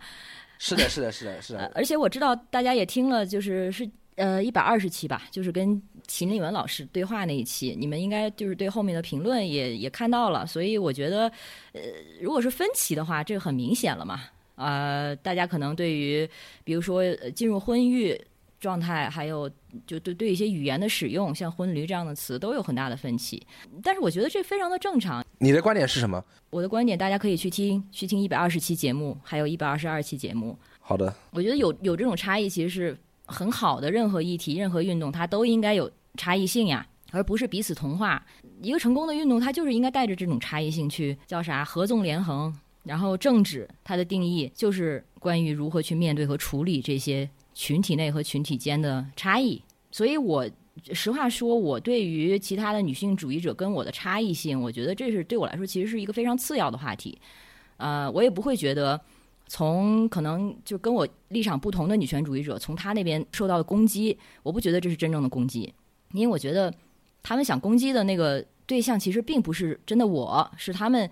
一个不完整和不准确的对我的想象而已，我不觉得这是真正的攻击。明白。呃，那说回一开始 Alex 想讨论的那个问题啊，就是讨论女权男人闭嘴这个观点，这个跟我们在座的四四个人都都切身相关的这么一个观点，呃，Alex 的态度是什么？我的态度可能又很冗长，我想能不能先问问你们是怎么看？你们会不会对这个陈述就感觉情绪上挺反感的？呃，我先说吧，我先说，好吧，我不怕得罪人，我先说。我肯定是不赞同这个观点的，而且，而且我跟孟尝不一样，因为孟尝来我们做客的时候，他说了，就是主体性高于一切，他觉得只要是一个女性，他认为就是她在女权议题上的发生，先天的优先级就比男性高，不管男性，比比如他自己这样的男性对女权议题已经足够了解，甚至可能比那个发言的女性更了解，但是他认为他自己当时他自己确实应该闭嘴，尤其是在跟，呃另外一个女性做对比的时候，他更应该闭嘴。那我肯定是不赞同他这种。他这种处事态度的，我觉得，呃，我可能我这个话说出来，可能可能很多女性朋友不爱听。我觉得女权主义这个议题它是如此的重要，它重要到不能仅有女性发声。呃，男男人不能懒惰的把这个议题拱手让给女人，就是说男人要积极的发声。我这个说说出来可能很厚颜无耻啊，大家觉得好像很不爱听，但是我确实是这么想的。这没有问题啊，但是是对谁发声？就是这种发声是对其他的女性主义者发声，还是对更大的一个公共发声呢？他可能没有一个具体对象，就是说男性要讨论，男性要张嘴讨论，不管你这个张嘴是对你身边的亲友、父母、朋友，还是说跟同样的在知识思考的女性主义，不管对面的女性主义者是男人还是女人，或者说是呃女性主义的敌人，就是不管怎么，不管面对哪一种场景，我觉得男性都不能说哦，这是一个女权主义议题，所以我男人不管我的观点是支持、赞同、反对，还还还是怎么样，还是漠不关心，我都应该闭嘴，好像这跟我没关系，我绕道走开。我觉得这不是一个不是一个 OK 的态度哦。那这个陈述句就是聊女权，男人该闭嘴这个陈述，它可能的确会容易产生一些误解吧。如果是说男性作为一个同盟，对像对关于这个女权主义的议题发生，那完全没有问题啊。但是我觉得，就是聊女权，男人闭嘴这句话的语境，我理解中的语境啊，可能指的是在女权主义探讨的内部，在这个环境下，男人是否可以。把这个场域更多的让给女性，让让给那些有真正作为女性的生活生存体验的这些人，他无论是从知识上还是从生存体验上，都对作为女性面临什么样的困境有更多理解的人，这一点可以认同吗？嗯，我对这点有两个疑问啊。这个其中第一个疑问是上一次孟尝来了之后，我也问过他了。我说你这个说把这个更多的让给女性，她有更多切身的体验，他这个。隐含的一个假设就是说，我们这个舞台是有一个中心的，这个中心是有聚光灯的，所以我要现在把聚光灯下的位置让给你。但问题是我们有的时候公共讨论它是没有中心的，比如说我们在这做播客，那我们自己的播客就是一个小中心，然后 Alex 的播客也是一个小中心，然后比如说小小宇宙它有一个，人家是大中心啊，大大大中大中心大中心，对不起。然后，比如小宇宙，它如果有个什么年度盘点，假如啊，它有个年度盘点的话，那这个盘点又是一个更大，又是一个更大的中心。但是小宇宙它这个日活的这个，在所有的互联网平台中，它又是一个很小的东西。所以什么是中心呢？就第一，我是质疑有一个中心的。所以当我们在不清楚什么是中心的前提下，呃，我觉得，呃，更合适的做法是大家都张嘴说。而而不要顾及什么让不让这个问题。但当然，如果假如你们是出席了同一个场合的话，你可能呃让对方多说，或者说我们有意识的平衡一下这个声量，我觉得这个是没问题的。第二第二个是什么呢？第二个是如果说男人对女人的比如生育啊，比如说来月经啊，或者说是面对职场不公啊、职场性骚扰这些。情境他缺乏具体的切身的了解，所以他不能说出足够有意义的讨论的卖讨论的这个这个贡献讨论价值的话，那这个隐含这个就像什么？这个就像比如说你是西方人，所以你在讨论中国问题的时候你闭嘴，那就西方汉学家都是呃华而不实的，都是虚有其表的，他们都不能切身的体会到中文中国文化的博大精深，那就会造成一个认识论上的问题，就是我们能不能认识通过理性通过知识去认识我们切身其实没有办法感知的。那那些议题，这个会造成这样的一个问题。我是站在一个男人的外部的视角，我是这么质疑的。那内部也可以质疑啊，比如说你，你作为一个，我不是说 Alex 啊，我就是我这个你是泛指，你作为一个未婚的女性，你没有办法体会已婚的女性的那些痛楚困境，所以你不应该发生。那如果你是已婚的女性，你你没有办法怎么怎么样，就是它这个无限细分，是吧？它无限细分的会造成更多的这个认识上的问题。所以我觉得这个是不是值得一个讨论？嗯，就先说你说的第一点，关于这个无中心，其实你也说了，在每一个小场域中，其实都有中心。在你的播客，我是客人；在我的播客，我是主人。中心是无所不在的。而在我们现实的这个，就用要又用到这个性别文化这个词，在性别现现在这个性别文化的底色下，大部分的公共场域，它的中心都是男性主导的。所以就是因为是这样子，所以我们在进行女性话题的公共讨论的时候，可能我会觉得更有必要、有意识的让女性加入进来，或者说就是把话筒递给女性，让他们说，让他们多去说。你说就中心不存在，这是不可能的。只不过是它的确是有很多微小的中心存在，所以也需要考虑到微小的语境、微小的场场域这些的具体的场域下，看谁在说话，他在说什么样的议题。我如果没有这方面足够的知识和体验的话，我应该让对方说更多，我去学习。然后这就说到你说的第二点，一个普通的普通的白人和一个汉学家。的确，他们可能有一个共同点，就是他们的种族身份。但除除了这一点之外，他们在对于中国的文化的理解上是完全不一样的。所以，我们也不能把他们就是因为白人的身份这一点就当做是同一类人或者同一个人。而且，这个汉学家是他怎么成为汉学家的呢？他其实往往就是通过对于中国文化的学习，他可能把自己放首先要放在一个学生的位置上，经过长时间这样的浸淫。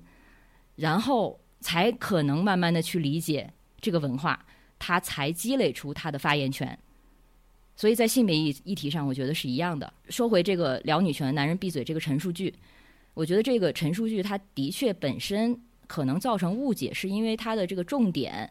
放在男人上，这一点可能是有点移位了。嗯，我不是说这句话不对啊，我们就先暂且不管男人这个主语吧。我的确相信有的时候。有些人是应该闭嘴的，具体来说是基于两个陈述。第一点，我们每一个人都有天然的权利去获取知识，这是我们的天然权利，这没错。但是，从他人身上去索取知识，这不是我们的天然权利，我们没有权利这么去做，没有天然的权利从他人不给予相应回回报的去索取知识。第二点。知识和语言的确是向所有人开放的，我们所有人都有权利、有资格开口说话，但是我们没有权利和资格要求别人对我们说的话做出我们想要的回应。进一步说，就是说，在女权主义的讨论中，缺少女权意识的人，或者是这方面还缺少足够的经验和知识的人，他们有自我教育，就是自我学习女权主义的权利。但他们没有天然的权利从他人处就是免费的索取女权主义的知识，然后同样，他们也有对女权主义的话题发言的权利，但是他们没有天然的权利获得参与这个讨论的资格。就是说，你可以发言，你可以参与这个讨论，但是你不能要求或者期待别人自动的把你说的话纳入这个讨论的议程，或者是期待别人有义务对你说的话做出正面的回应。就是后者，它不是天然的权利，是我们需要去争取的。怎么去争取呢？就是通过学习，通过汲取这样的体验，然后，如果你不认同一个话语体系，像刚才贝奥说的这个阴谋论啊等等，如果你不认同这个体体系和他的这个话语的参与者，觉得这是嗯 bullshit，那你不参与就好了。这我我们也有这样的自由，这就是所谓的 negative liberty。我我相信，就你们肯定比我可能了解更多。谈到自由的话，这是一种消极的自由，没有人逼你、强迫你去参与。但是如果我们这方面的知识缺乏，或者经验有限，但是非要发言，比如说我我不了解天文、天文物理，但是我非要发表一个陈述，比如说，呃，我非要说。虫洞是个阴谋论，或者说虫洞这个东西它是个阴谋论，根本没有这个东西。呃，我当然可以这样说，我有权利这样说，但是别人也有权利完全的忽视我，甚至如果对方愿意的话，对方有权利嘲笑我。所以在这个语境下，对方也有这样的自由，这就是 positive liberty，积极自由。就是当我们对一个话题欠缺了解的时候，一个人如果他愿意把我们纳入这个对话中。或者是在我们身上投入他自己的认知劳动、情绪劳动，这不代表这是我们应得的权利，这不代表对方有这样的义务，这只是代表对方个人选择了做出这样子的付出，这不是理所当然的。而同时，对方也有权利不这样做，也有权利跟我们说：“现在，请你闭嘴。”然后，如果我们不同意的话，我可以再次反驳，我可以再次发言。但是，again，我们没有权利。要求对方给到我们想要的回应，而且如果你的这种发言和反驳的确占占就占据了他人的空间，或者他对方的这个时间、精力、资源等等，或者给别人造成了干扰，那对方的确有权把你排除在这个对话之外，或者就不理你。如果是一个房间的话，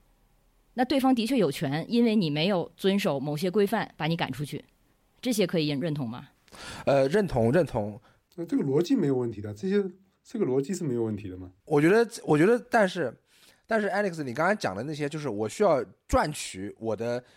赚取我在这个话话语话题上发言的这个权利，然后，并且我要向别人证明我有这个话题的资格，就是呃，女权话题是有入场券，是是有门槛的，这个我完全认同。但是你讲的你的这个表述啊，正跟讨论女权男人闭嘴这个表述相反，因为讨论女权男人闭嘴这句话，它实际上把，比如说我不能说我自己对女权不是很有了解，但是比如说像孟尝这样。他对女权他有一定的了解，并且读过很多论述，可能在你看来孟尝还不太够，但是在我们看来孟尝已经是一个，呃，完全有资格在女权意识上发声的人，但是他却被一些政治正确也好，或者说是被一些策略性的选择也好，他不去说话，而一些只有切身体验、没有理论思考的女性，可以用讨论女权男人闭嘴这句话去让他不能发声。我我我觉得对吧？你你正正好否定了这样的一个场景。嗯，但是可是我觉得你说的恰恰是一个很好的例子。孟尝他没有被晋升啊，他恰恰在发言啊，他就是一个公共发言者呀。而且来到你们节这个节目，他的人设、他的角色就是一个男性的有女性主义认识或者是意识这样的人，对吧？如果他就是彻底的被压制不能发声的话，那你们也不会请他来了。所以他其实在恰恰在做足够的发声。是我并不是在替他做申辩啊，因为他也不需要我来申辩。我只是说，因为我发现很多，尤其是比如说我们自己播客，如果讨论女权议题的话，下面的很多评论啊，可能他评论的发发言者都是女性，他觉得他们不听，就可能我因为我们讨论也没什么深度嘛，所以他们如果从内容上质疑我们，这个完全没有问题了。我但是很多人他的。尤其是现在舆论场中很多的女性主义者，或者他们自认为是女性主义者的大部分是女性啊，她觉得就是男人讨论女性主义就很女权主义、女性主义都 OK，男人讨论女权主义就很很奇怪，就你们不应该讨论。我我是针对这个才有疑惑的。是呀，但是他们做这样的表达，但实际上对你们的言行其实没有什么规范性，没有压制性，对吧？你们想说还是可以说呀，就是所以就是回到我刚才说的，你们有权利表达，对方也有权利反对。然后你也说了，可能你们的确可以在内容上有更多的充实。那如果这个时候就是对方如果要对你们的内容进行这种精修或者是挑战的话，其实对方也要付出很大的这个认知成本和情绪成本。回到我刚才说的，我们没有办法要求对方去这样做。那对方可能就是对你的出的内容产生一个非常直接的一个价值判断或者一个情绪反应，跟你说闭嘴吧，是对方的自由。就是你这个话题呢，你其实。可以，比如说变成啊小宇宙在精选语音的女权的语音的时候，是不是要刻意的让一些男权的不是男性的博主去掉啊，把这个推荐位给女性博主？呃，这个是小宇宙的自由嘛，这个是小宇宙人家公司的自由嘛，这个东西你没有办法说。对你，现在你现在扯到最后，所有东西都是你的自由，是吧？因为大家其实我们都在支持，就是言论自由嘛，是吧？你其实想问你的这个运动里面会不会慢慢慢慢就开始形成一些什么，比如说言论权威啊，其他人都要把这个言论场域先给这个人，给这个言论权威，尤其这个言论权威他的身份很正，他是女性，你如果是男性，你不能发言。是不是你想你想说这些，就好像你说我这个，嗯，整风的时候是吧？你是你是什么土地主的孩子啊？你你没有发言权，你想你想问这个，没关系啊。我觉得 Alex 已经说的挺挺挺那个了，这都是大家的自由。行，哎，刚刚一直是我们在问 Alex，Alex 有什么想问我们的吗？我的确对一点有点好奇，也是就是结合最早给到我的提纲。就就是说，女权主义和共产主义有没有必要做切割？这个问题我的确不太明白。好，这个问题是我加了一，就是家常私货。你这种问题，你你告诉我，这个他他到底最后剪辑能剪吗？但是呢，但是结合我有限的了解，我后来对这个问题的理解就是，大家可能是对这个政治或者对运动或者对革命这几个词的这个根本的理解也不太一样，是不是说啊？这一点在那个跟孟尝那一期节目里，我感觉有有一点察觉到，就是说到好像政治或者运动这个这这几个词的时候，大家就会就很不舒服，或者说就觉得有点就是避避之唯恐不及。我的理解是，会不会就是大家直接就联想到我们自己的某一段历史，或者说说说到革命运动这些词的时候，大家就直接想到这这一部分。对我我我这个是因为这是我跟孟尝在说的，这其实是是是一个本质上的一个问题，就是我觉得有些这种政治的东西啊，我你可以说身份政治，或者说是呃。呃，比较激进的身份政治，我把它称之为仇恨政治。它就是它的这些纲领其实是一致的，就是第一，我某种身份的这个人群，我受苦受难都是另外一个人群、另外一个身份的政人群带来的，是吧？我我所有的我所有的遭遇、所有的惨事，全是他们来带来的。第二，就是那个那个敌对的身份的，他是有原罪的啊。就是我这个身份呢，是一个是一个受害群体，他那个身份呢，是一个既得利益者，他一定要补偿我。第三呢，就是啊，就更激进一点呢，就是其实那个身份虽然看他很强大啊，但其实我才代表这个更先进的生产力啊，更更先进的这个方向的啊，是吧？这种身份政治呢，我觉得就是对人类来说，就激进的，我只能说不是身份政治啊，就激进的身份政治，对人类来说就是灾难。就是不管你这个身份是指阶级啊，我们也知道了，然后你还是种族啊，还是民族，还是这个。什么性别或者任何一种是吧宗教是吧？这个就是人类之间互相残杀，基本上全是靠这些。我基本上全靠这些，就是激进的这种仇恨政治，是我们就是我跟这个曹老板其实不能接受这种东西的。就是女权相对来说还比较好的原因，是因为它并没有这种政治权，就到现在没有说是单独建个女儿国啊，我现在来迫害这些男人，这个还至至少没到这个地步。但是我们看到的，当然就不像纳粹啊，纳粹他就是种族，我的所有的这个这个。这个这个这个困境全是这个犹太人带来的，所以我把犹太人杀光，是吧？那阶级大家不说了，都是这种仇恨政治带来的。所以我们在这个女权的激进女权身上，我们看到了很多这种仇恨政治的影子，这是我们感到害怕的地方。就是你你有搞运动啊，搞运动不是说不能搞运动，就是你搞运动的时候，说我这边有要分几类，是吧？有还还有这个有的是有正统性的，这个是有这个谁能讲话谁不能讲话，是吧？这有这些东西在。是吧？有些就是把所有的事情、所有的困难、所有的苦难啊，都怪罪于男人，说男人这是有原罪的啊。就是孟尝说男人有原罪，是吧？要要补偿啊，要补偿。就是有些东西，就是确实我让我们看到了一些这种仇恨政治的影子，所以我们感到可怕。这个这个我就给你补充一下，因为我也不知道能不能剪进去啊。你这个提到这些东西，哦，我我能理解。首先，还是回到我刚才提到的，大家现在看到的。部部分言论，它其实是不合比例的被放大。这个其实是回到，其实是回到更大的这个结构，就是我们这个审查制度下面，它其实真正有建设性的很多讨论你是看不到的，它是不能发生的。然后再加上现在这些平台的运作、算法等等，呃，比如说能够激起激起对，有很多激进的言论反而被我们看到了，对吧？对它，但是它是不合比例的。然后你刚才说到的原罪，我觉得这个词也非常有意思。你会认认认为有原罪吗？男人就是你们也是这个媒体从业者吧，或者内容输出者，我会觉得你们对这个词应该也有一定的敏感性吧。就是我提到“原罪”个这个“原罪”这个词，我会觉得就是很不舒服，因为我觉得这个词很狡猾，这个词它就带着非常浓烈的某种宗教色彩或者那种教条感。这个词你怎么用都不对。对对，像这个，如果你们问我说男性有原罪吗？那我怎么回答都不对呀。如果我说没有啊，那明显明显我自己性别意识不到位啊。那如果我回答有原罪的话，那马上这就我的话语就塑造了一个非常刻薄、严厉又盲目狂热的这个这样的一个修女的形象，怎么都不得好。所以这个词它本身，它其实对女权主义的表达者就是一个很不利的陷阱。它也就是一个例子，它就是我们在语言的使用和制定中的一个性别盲点的例子。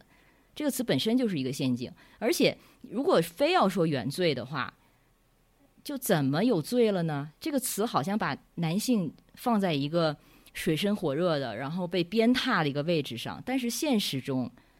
有男性因为自己的仅仅自己的性别身份，就是被抓了吗？还是说，现实中的男性都下地狱了吗？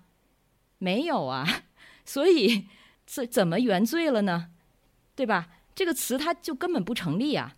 如果我们换个说法，根本不用“原罪”这个词。如果是问男性是否因为性别身份的这种相对优越性，而应该在性别意识上承担更多的自我。察觉、自我审查和他人的审视，我会说是的。但是如果这个问题是男性是否有有原罪，那这个问题我没法回答，我也拒绝回答。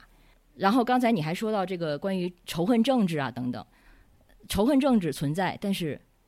仇恨政治不等于政治。我们好像在就提到政治或者运动的时候，就把这两个混为一一谈。但是事实上，政治本身，我刚才也说到，政治的定义是什么？它就是关于。怎么去应对和处理个体间、群体间的差异性？这就是政政治的定义。女权主义政治，它其实在做的就是这么一个事情而已。政治不和仇恨政治直接挂钩，女权主义政治也不和仇恨政治直接挂钩。而且，如果回到亚里士多德的话，政治它恰恰这个词，它就是来自 politics 这个词，就是来自古希腊 politics，它的词根就是 police 城城邦 city，还有 polites。Citizen 公民，然后亚里士多德也说，最高尚的人类活动，它就是城邦生活，就是政治生活。所以政治生活它就是正义的最高体系。所以我们都应该是政治动物。所以参与政治的这些公民，他们就是好人，好公民就是好人。所以从这个角度来说，我们其实不应该对政治这个词有所排斥，甚至是应该就是去拥抱生活中的这种政治性才对。我们说的那一段。本国的那一段历史，它的确是一段时期的政治产物，但是它并不等于政治本身。我同意，我同意啊，就是政治本身没有错啊，我就说，包括身份政治，我也觉得没有什么问题，因为有些身份是吧？但是我说的仇恨政治，其实是指它激进的一部分，是激进的一部分，就是已经到了说我用婚礼这些词，对男人用一些奇怪的词，是吧？我就不说那些词了，就是。到那种地步，当然，Alex 也说了，其实那种人是少数，但是被网络放大，尤其可能是被一些对立的一些这个这个派别啊，可能小粉红跟这个呃女权吵架的时候，小粉红把他们这些里面的一些言论特特特特定的一些激进言论拿出来放大。是的啊，我承认，但是是这样的，就是当然我同时看到了一些东西，就是这当然是是之前就是对这个运动上面的这些东西啊，我是说它有一些很明显的一种运动感啊，有些就是对一些这个对人。啊，对人，他虽然不像政治一样，说是呃，不像这种之前那种其他那种类型的这种仇恨政治一样，他说我直接能把人肉体消灭什么的，但是他其实可以可以让人射死。我经常看到的是什么呢？就是跟女权走得很近的一些男生，啊，突然间某一天，就他们其实女权这个同情者，他们突然有一天传出来的新闻是，呃，性骚扰了，啊，就有女权说他性骚扰了，就很有意思，你知道吗？就是我经常碰到这种情况，你知道吗？就是他跟他走。走得近反而会出现这种状况，你知道吗？有很多像曹老板这样的，哎，就我就不跟这些女权来往啊，他他挺好的，你就你就感觉这种感觉就好像当年那些不是是那是因为我这个人，我这个人很注意我的言行，我很鸡贼，不是很鸡贼，我很注意我的言行，我本身也没有性骚扰这种事情。你就你就好像看到，就就好像是当年啊，比如说三十年代，你看到那些就是激情的那些理想主义青年，是吧？他们高高兴兴的去延安了，然后然后过一段时间听说这个人被打成了托派，然后被弄死了，就那种感觉就很就，你懂吗？就搞得我们这些其实我们十十年前肯定也都是这个支持女权的人，就现在就感觉就我要离这激进女权要远一点，尤其我是个男人，他们又不让男人讲话，这不就就。这哪天我靠太近了，我靠，我要受伤，你懂吗？这其实对运动，我如果你们有一个运动会有一个目标，其实不是好事儿。其实我是觉得应该是多争取男性一起去讨论这些问题的，就是像政府刚才说的那样，对吧？这是我的一些观点啊。对，就是女权主义它，它它女权主义是一个复数，我经常说这句话，它内部的这种理念的分就是分也非非常多的，但是根本上其实就是回到你们之前问的，的的到底共识是什么？男女平等啊，不不要说男女平等，性别平等。然后你说，如果你对这个某些人的女权主义的理念的表达不认同，那就回到我刚才说的，那就不参与就好了，没有问题啊。是的，政政府要说什么？没有，我我觉得就是是这样，你因为你刚刚很狡猾的偷换了一个概念，就是说，你觉得很多跟女性女女权主义者走得近的那些男性，或者说是指女权主义友好的男性，他们经常被爆出来什么社死啊、性骚扰，有没有可能他们真的是性骚扰呢？对，有可能，我我是这样的，就是这个你根本你根本就不能排除这种可能性，对吧？你你站在政府是这样的，我我有些话题呢，你像刚才这个说这个说到这个有些性骚扰的案件，我其实也不好接。你说你说我跟曹老板，现在市场上不是市场上，就现在经常爆出来这些大的性骚扰案件，你说我们敢评论一个字吗？不敢，就是我有任何质疑我都不敢。说实话，我我也不是一个说是那种，就很多就就很多这种性骚扰案件，包括刘强东案，包括之前那个阿里巴巴什么案子，我发现所有的激进女权第一件事情是先站到女生那边，就无论如何一定是女生队，是吧？但后面又经常又翻车，是吧？经常翻车，但我们自己内心呢，其实感觉总有那么点问题，你懂吧？总有点那么问题，但我不敢表述，你懂吗？你知道女权现在有多强吗？我不敢表述的。我不会跑个说，我觉得这个案子可能还是有点问题。就是如果如果政府，我这么跟你说，你有想过可能这个问这个，你说他法律不公正，他有可能法院这次就对了呢？你有可能就觉得他就是对的，就是我感觉女权全是先站在就一定是女性对的，你刘强东一定错，你刘强东一定是个啥啥啥，或者那个又是啥啥啥，对吧？阿里巴巴是啊，但是很有意思的就是，这个时候你想的是这个法律好像对男性不公正，但是为什么不去想这个法律对女性不公正呢？不，我不会想这个法律是对男性不公正或女性不公正问题，我我我可能更考虑的是法律本身公公不公正，这些这些法治体系到底清不清？其实我们其实是有困惑的，这尤尤其是中国的这个很多的法治问题，我们很多案子我们都觉得法律是很困惑，所以我也不敢得出一个结论，你懂吧？就有时候我去看到很多。这些女权主义者，她上来就有一个结论，这个结论很很那个，直到最后翻车不翻翻到大家都觉得，你像阿里巴巴那个事件，最后翻到不行了啊，他们就认了，说哎呀，这个是我判断错误。就经常我碰到这种事情，我觉得也有很有意思啊，我觉得很有意思。啊、刘强东这个案这个案子，我得到的信息的确可能跟你是不一样的，这也是这个网络现在对这个信息区隔很很很可怕的一点。对我其我我其实对我其实对他这个案子我也没有我没有我没有最后的评判，我没有这个评判，就是我经常碰到这个案子，就是上来大家一个立场上来就就站好了，我觉得挺可怕的。就是我见到所有的仇恨，就是包括这些小粉红，他也是，我是先先站立场，他是民族主义者嘛，我先站我先先先站民族利益，呃，其他再说，这是非问题是次要的，这是我我觉得都不是很好的这件事情啊，就是我觉得是非问题就是是非问题。后面是我们说这是性别问题还是什么什么，这对，但是我还是得回到我刚才说的，就是如果把父权或者是男男 终于有点火药味了。男性主导，或者是这个性别不平等，这是我们现在有共识的一个底色，对吧？在这个底色上的是非，它就真正是中立的是非吗？对我知道你们现在已经得知。如果你有一个底色在的话，对我，我懂了，我懂了你的意思，就是你现在就认为，只要只要父权制弥漫在事业上，那我所有的东西肯定都是首先就已经已经歪掉了，他不可能再有真正的是非，就跟小粉红想的问题也是一样的，他觉得他妈已经我一定是帝国主义亡我之心不死，这个比如说这个啥啥，他一定是西方人投的毒，他他一定是这么觉得的，这个后面就我觉得就没有什么必要探讨任何是非问题了，因为我们所有东西已经建立在这个这个观念上了，对吧？就所有的东西，要么就是性别问题，要么就是民族问题，要么就是种族问题。我还讨论什么是非呢？我们干脆直接谈立场得了。那谈立场干嘛呢？我为啥要探谈探探讨这些问题呢？对吧？政府这么这么开心，你就喜欢吵架是不是？可是，可是我们，可是我们现在就恰恰是要探讨真正的是非呀。是，我知道，我我明白，我明白。对，但是我是觉得你不能因为就是性别理念的渗入，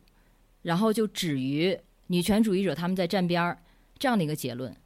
我们要越过这一层，然后去看真正的是非。真正法律就从事法律的人，他们做的就是这样的事情。但是这还有一个前提，就是在我们之前或者至今的现有的这个社会结构下、秩序下，它的确就是偏的。所以你是要对它是偏的这个前提有所意识。呃，刚才是政府嘛，他提到说啊，好像很多人。就很多男性现在就忽然的就塌房了等等，这个其实就是一个很明确的信号，就是说我们现在的性别秩序它就是有问题的。之前很多被当做啊理所当然的一些行为或者是性别关系，它现在成为了问题，被大家看到了。它是它其实是一个纠正，它的确是对现有秩序的一个冲击，但是不代表说这个冲击它就是仇仇恨政治等等。那我们能不能先有这个有有这个对这个前提的共识，然后我们再去就事论事，再去讨论真正的是非？但是我们在讨论是非的时候，你要知道，你现有的很多的预设，它可能是带有性别偏见的。那这个性别偏见，它就是首先你要对它有所察觉，才可能对它有所扭转呀。所以我反倒是觉得，就诸位，包括我在内，我们这一代的男的、女的，什么性别的人都好，我们其实是敢。赶上了一个好时候，我们现在是在一个性别重新启蒙，或者说就是一个性别启蒙的一个时代。只不过这个时代它来的太晚了，所以它现在对我们个人生活或者是情绪上、认知上产生的这些冲击，它都是好的。像我也发现，就“智识”这个词在你们的节目中是，我不知道是不是真的算一个高频词啊？至少在我听的那期节目中，经常出现。从事实的角度上来说，如果说现有的一个社会现象对你产生了冲击，让你觉得不适或者情绪上觉得不爽，我觉得这是一个很好的信号。它其实会推动你从知识角度上去完善自己的，比比如比如说你的呃价值体系、你的知识体系等等。它可能会提醒我们说，我们现有的所知的世界并不是所谓的真理，它并不一定是这样。那是不是可能有其他的可能？我们是不是之前没有看到什么东西，现在有机会看到了？那现在就是有这样一道门，女权主义就打开了这样一道门，让我们看到了这样的可能性。所以你不一定说就要加入它，或者是呃全新的去拥抱它，但是我们至少要知道它是一个可能性，而不是把它当做一个呃偏离。它可能它反倒是对我们主体性的一个校正。这个过程他肯定是非常不舒服的，但是如果说我们是真的是对自己的知识负责任的，或者追求知识水平的人的话，我相信诸位都是，它其实就是一个很好的驱动，很好的机会，让我们能成为更好的人呀。祝福想说啥？觉得 Alex 最后这个价值上的非常好，完美，特别开心，就是节目效果 一流。谢谢。哦，我我学我试图就是我学习 Alex 老师刚才刚才这番讲话。我我想到就是可能贝奥还没有领会到，就是 Alex 老师，哎呀，我又不想给给给 Alex 的讲话做一番诠释，显得我又像是男性啊，我来总结两句，这个观感也不好。但是我确实是有一些学的心得体会，就是比如说具体的刘强东案这个事儿吧，贝奥觉得就是说，呃，女权一上来就给他定定性了，然后就不好。但是我觉得 Alex 刚刚那那个意思可能是什么呢？就是我们要意识到刘强东这样的富豪就是容易干这种事儿，我们有一个先天的这个判断。这个判断，某种时候是更接近这个世界大多数时刻的真相了。但是具体的这么一个案件，是不是刘强东一定有罪或者一定不法，这个我们可以具体问题具体分析。但是一上来有一个鲜艳的判断，我觉得没什么不好。或呃，我不知道 X，我我这样理解是是不是合适？嗯，或者是对我们鲜艳的这个判断的一个检视吧，自我检视吧。会对这个我们的鲜艳的判断到底是什么有一个更更强的自我意识。嗯嗯，所以贝奥，你不你不同意这样的判断吗？是这样的，祝福是这样的。如果有一天呢，他们说你性骚扰，呵呵我也我绝对不会相信，你知道吧？我不会站到这我不会因为他政府是一个男人，我就一下就就先先站在政府迟早会变成这样。不哎，我跟你说，我首先感我我会信哎，我会信哎，我首先感谢你的信任，但是问题是你这个完全就跟我们讨论的不是一回事儿。你认识我，我们两个有交往，你认识刘强东吗？你不觉得刘强东这样的人，他更有可能干这样的事儿？我我对刘强东没有任何恶意，我也不仇富，但是我根据我朴素的对这个世界的认识，我觉得这个事情如果是像对刘强东的批评者描述的那样，我觉得也是合理的。那就是说，刘强东他要付他他需要付出更大更多的法律资源，更多的这个媒体资源去纠正公众的印象，去证明自己没干。我觉得这没什么不好，这是一种平衡。哎，不是，但是我我提一个小问题啊，就是有的时候呢，在这种个案当中的双方啊，并不是在你们刚才说的那个案件中当中，就是双方有如此大的地位的悬殊，对吧？比如说有一些小的案件啊，像我注意到的，呃，之前有一个清华学姐的这么一个案件，对吧？那个其实就是里面的男生，他就是一个也是一个普通的清华的学生，对吧？女生也是一个普通的清华学生，他们在很多场景下并不是像。刚才我们举的那个例子那样子，它存在一种巨大的实力不平衡。嗯，我就补充一下啊。对，他就假设就是就只是性别不一样。嗯，但是你刚刚说的清华的那个，现在清华的那个女生已经变成网络的一个梗了呀。她被男性，尤其是对女性不是很友好的男性，或者说对最近的女性主义思潮，呃，不是很友好甚至仇视的男性，已经把她塑造成一个梗了呀。这个就是一种反制措施啊。这个这个。有男性有什么实际的损失呢？我没看出来。不是啊，我我我说实话，我其实比较关心刚才 Alex 说的，比如说呃，我认同一点啊，比如说你们觉得矫枉在这个大背景下面，矫枉必须过正，但我个人可能会对个案本身更关心一点，个案细节可能会更关心一点啊。对，所以我我我我不会告诉你说，比如说我不会很虚伪的就跟你讲说我天然就是对男生的共情和对女生的共情是一样的，我不会的。因为就我自己个人身份问题，我确实是更容易带入到那个男生里面去，啊，这个我承认，是吧？这个是我自己的这个这样的问题，就像女孩子更容易带入到女孩子的情境里面一样，嗯，是吧？比如说在看到一个性骚扰案的时候，女孩子担心的是我遇到的这样的一个性侵害会怎么样子，但但是如果这个性骚扰案或者这个强奸案里面有一些呃事实或者法律上的疑点的时候，那这个时候我就会开始。代入说，如果我是一个被冤枉的人，我会怎么样？其实就是这么简单的一个问题，是吧？我有我自己的这个不可改变的原来的一些东西。嗯，但是性别不公正，这个是我确认的一个现实。我刚才已经给到一些例子了。哦，我我我明白，我明白了。对，所以我们这首先对这个要有充分的知觉。是这样，就是我现在就是。不知道，就是你们要调整到什么样的一个状况，你们才能觉得这个法律可以公正？因为你们现在说，反正是有父权制这个弥漫在这儿，只要父权制弥漫就不公正。那我们怎么调整呢？有没有什么具体的方法呢？我们现在其实在做很多这个具体的行动呀。其实提升男性对现有这个性别不公正的意识，它就是这个行动的一部分呀。我觉得有这个意识，这这就是很很重要的一个起点了。正好就是提纲里不还有一个问题，也是之前问过孟昶的，就是说，一个有性别意识的男性，或者说有意参与这类话题的男性，应该如何自处吗？其实，如果问我的话，那我就觉得有这方面的意识，它其实就是起点。而且，像刚才曹老板说到的，我们大家其实身上都会因为自己的积累的这个个人经验，或者是固化的思维，会积累很多的盲点，或者是情绪。情绪雷点、情绪爆点，很正常。就比如说我啊，在一个比如说关于贫富差距的这样的一个话题上，我会觉得啊，对我理念上是支持要拉近贫富贫富差异的，但是为什么我要多缴税啊？凭什么呀？或者说，在一个环境问题上，我会觉得，对我理念上我支持要保护环境，那但是别人都买车，为什么我不能买？其实我们都会有这样的，就是自身的盲点跟弱点，但是首先我们要对这些有所有所有所认识，有所觉察，能不能克服或者能修炼到哪一层，那就再说。但是我宁可先有这种自我意识，然后说我还在努力，但是如果我们压根儿没有这种自我觉察的话，不承认或者看不到这种不公正的话，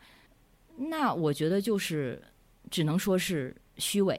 我自己的话，我宁可承认自己有这些弱点，我承认自己暂时有一些地方做不到，但是我不想就是假装看不到这些东西。因为我觉得这种自我检视，这种自我检视它本身就是一种美德和伦理义务。就我现在说的自我检视，不是说自我审查、自我阉割，免得大家误会啊。我现在说的还是古希腊哲学苏格拉底那个意义上的自我检视。那句话是什么？缺乏检视的人生是不值得、不值得过的。大家肯定都知道这句话。所以我们自我检视的过程中，这个除了包括检视自己现在享有哪些权利，或者争取哪些权利，也需要去检视自己有哪些义务。自己有哪些优越性，以及我们自在自己这个位置上，无论是性别位置、性别身份，还是阶级身份等等这些身份上，有哪些东西我们的确无权去做、无权去说？有哪些资源我们是无权去使用的？这些都是自我检视的一部分。然后这不等于我们就失去了某些自由，不是别人强迫我们去做，因为它是我们自主选择，它是对自由的一种实现。就是伦理义务，就是我我能理解为，我可能又说的太形式上了，不好意思。呃，不不不不不，还是蛮清楚的。就是我我能我能理解为，就是你们的运动的目标是让所有人，就不管是男人还是女人，都要有这个女权的男女平等的意识。就是对所有人有了这个意识之后，这是第一步吧？这是第一步。然后呢，运动后面还有什么第二步吗？我没办法代，我没办法代言女权主义。我们不问女权主义。对我们不问一个女权主义者应该怎么回答，我们现在就问 Alex 应该怎么回，Alex 想怎么回答？对，Alex 的女权观，对我其其实就想知道，就比如说现在既然是一个就弥漫着什么男权的这样一个世界，那法治就就横竖都是已经有问题的，就好像我用其他方式来纠正都没办法纠正，就必须得把每个人的意识得改过来，才才能纠正法治，是吗？不，这两者不矛盾呀，它完全是可以并行的呀。就像我在那个，呃，别人信的是第一百二十二期节目里，我就比较尝试比较详详尽的阐述我自己的这个女权立场。我也说到了，像我自己的身份，它就是一个复合，激进女权、社会主义女权还是自由女权，我也认同自由主义女权。RBG 它在在法法治层面做的这些，它其实就是自由女权的一个伦理。我们可以在不同的层面上去做这样的推动，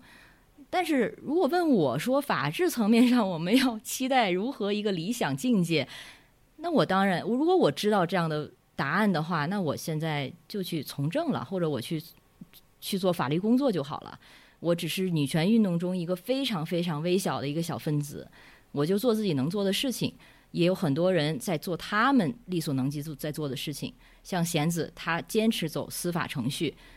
他其实这本身就是一种一种一种姿态，一种运动。我们就没有真正的答案，所以一个运动，你关键就是大家都要参与其中，然后我们在这样的呃共同和共和的这样的过程中，去尝试往一个理想的东西去无限趋近。它真正能不能实现都不知道，很可能不行。但是我们没有其他选择呀，就只能这么做呀。那个政府要说什么？我非常钦佩 Alex 的这个态度啊，而且我觉得这个贝奥，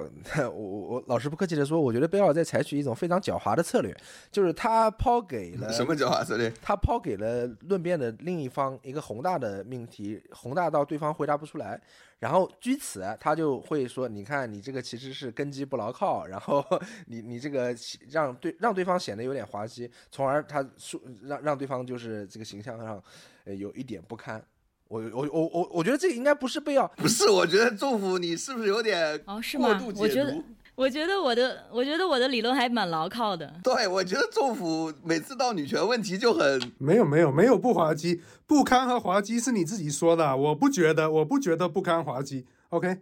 我不觉得，只有你在这么想，我不知道你怎么看出来的，你是怎么看出不堪和滑稽的？你解释一下好吧？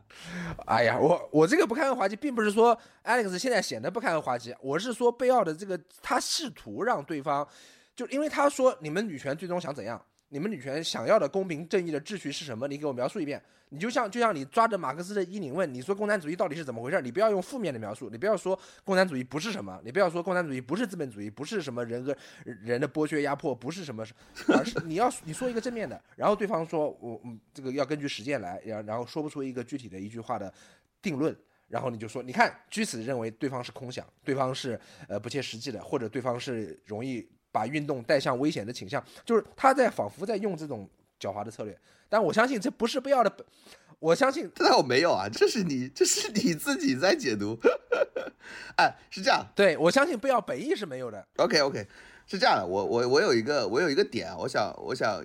这个最后问一下啊，就是有一个你别最后，待会儿我还有要问的，你先问。你还有问题是吧？我有一个我有有一个点，我我其实是这样的，这个点确实是我自己也没有想明白，就是我想问问，包括 Alex，包括政府怎么看这个问题？就很多年前，就是当年就创业的时候，就我跟一个那个。呃，一个这个 VC 的投资人啊，这个也是个知名投资人，就聊天，就说到这个，就投资哪种公司啊，他们的这个习惯，他就说，他跟我说两件事情，一个就是这个大家其实现在都知道，就是他说我不投那种，比如三个合伙人每个人股份平均的啊，就是三十三那种分分布的这种这种股权结构，我一定要投其中有一个人是大股东啊，他有绝对的占大股东、绝对说事儿的这种情况。啊，这个其实大家都清楚。然后第二种呢，他就跟我说，以前呢我们也投了很多女性的创业者啊，后来发现就是在这个创业的过程中，呃，很多女性创业者在感情上出问题。啊，他也跟我讲说什么有有女性创业者什么大半夜这个可能因为因为因为因为离婚啊、分手啊什么的，就就大外面找他哭诉啊什么的，他就跟我说，最后我们发现这个就是女性创业者成功率不高，不是说不是说不能成功啊，一定是有很多牛优秀的女创业者出出来，所以他们从投资角度上来之后呢，就后来就就就减少了对女性创业者的投资。其实他还有一个第三个一个点，其实我想知道他其实他没有说太清楚，但我可以总结为就在这不太给文人知识分子做投资，因为知识分子也是有这种。就感情、情感、感性波动的啊，所以他们也经常失败。反正这种投资人啊，他的这个投资呢，我我必须知道这是一个非常正常的一个市场化的一个结果，就是即便他最初他的自己的这个，从他的初心上来讲，他没有说我要歧视男性、女性，我也没有歧视说这种呃呃三个三个结这个三个平等结构的那种股权结构，它其实没有。但是最后因为这个市场就这么竞争下来，就是这个结果，所以他最后投资就是倾向于投呃这个大股东一一股独大的。然后投男性创业者啊，不投这种文人的这种知识分子投资。就我就想在你们的这个就是在女权的想法里，像这样的投资者，他这种行为，比如说我最后就就专专投男性投资者，他是不是一种父权制的结果？它是不是一种父权制结果？就？就是在我这种自由主义的这个角度里，我可能觉得这是一个市场必然的一个结果。但是可能我我在想，会不会你们觉得这是一种歧视？这是一种啊对女性的不尊重呢？啊，政府，我希望你先说。呃，我先是这样的，就是我们，我觉我觉得这个要区分两个问题。第一个问题是，女性是不是在情感上确实比男性容易波动，以及以及女性是不是就是说这个情感的波动会就，假如这个人不管是男性女性，他的情感情绪波动的方差越大，他确实越不越不适合从事创业活动。这这这是两个问题，这第一个问题是跟这个性别有关，第二个问题跟性别没关系，对吧？我有可能我我本人我是个男性，但是我的方差，我的情绪波动的方差就比女性大。我觉得如果说那个投资人，我觉得他的这个方法论非常的粗糙，他如果想更加优化自己的投资结成果，他应该。如果说他觉得女性投资人总是半夜因为离婚跟他哭诉啊，因为情绪，他应该不分男女的去通过别的什么量表啊，或者说是测验啊、基因分析啊，他去看他的他投的那个被投的人、被投的创业者，他的情绪是不是更容易波波动，它的方差是不是更大？不分男女，如果是就排除，如果达到了某一个门槛之内，那个数字非常稳定，他就去投。而不应该粗浅的用男女、用性别作为代理变量去判断他的这个区想想区分两种被投的人，这个跟性别其实关系不大，它是另外一个因素，它只是用男女、用性别作为一个代理的变量。我我觉得你能不能更加精确的你的你的这个方法论，而不要用粗浅的男女比例？不要你觉得呢？他他作为一个投资人啊，他不是一个量化经济学家，他作为投资他很忙的。他肯定我这个我知道，你不管我我就算我是面试员工也一样，我我我投资人去投资企业也一样，他一下就可能有一些标准。这个就是一下砍砍掉，他用这个方式是一个很快速的筛选方式。当然，我说你怎么能用，就像你刚刚说的，怎么用男女来说，明明是个感情波动波动，你应该是更去了解这个具体的一个人，他是不是容易感情波动。但是他可能真到他投资的时候，他是他是从简的，我就直接选一个，是吧？女性更容易波动，她她的经验就如此。所以你觉得这种人他就是一个性别歧视者吗？就是刚才政府说的，其实啊，从从论据上已经就是蛮到位了。呃，然后回到贝奥说的这类的投资者，我只能说很遗憾，他们的这个不够有远见，也不够有洞察。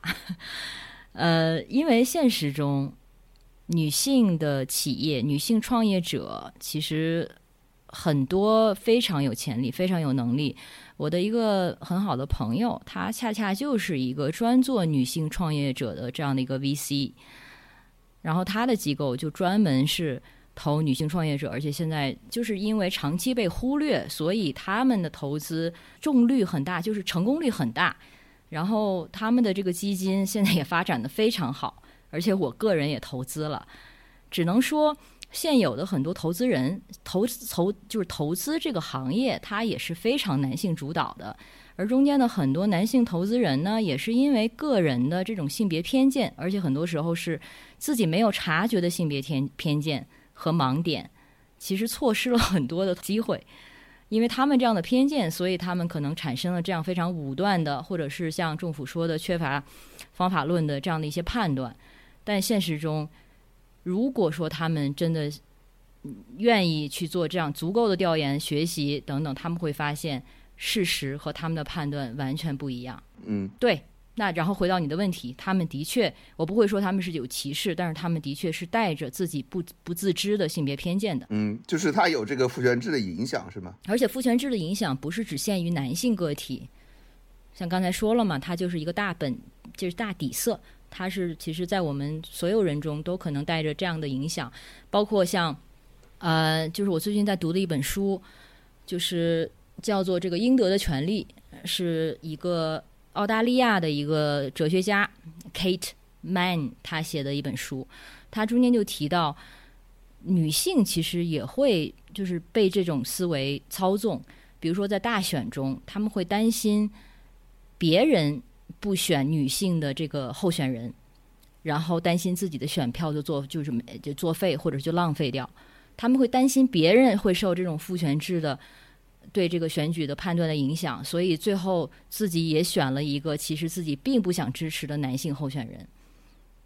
即使他们其实是选想选一个女性候选人的，所以这样这这样的影响真的是无处不在。我其实觉得什么呢？我我为什么要问这个问题啊？我其实觉得就是这个这个投资人在我跟他沟通的过程中，我觉得这个人是没有偏见的，就是他自身其实是。并没有对女性做偏见的，而其实他之前也，嗯，这说明你是有偏见的，嗯，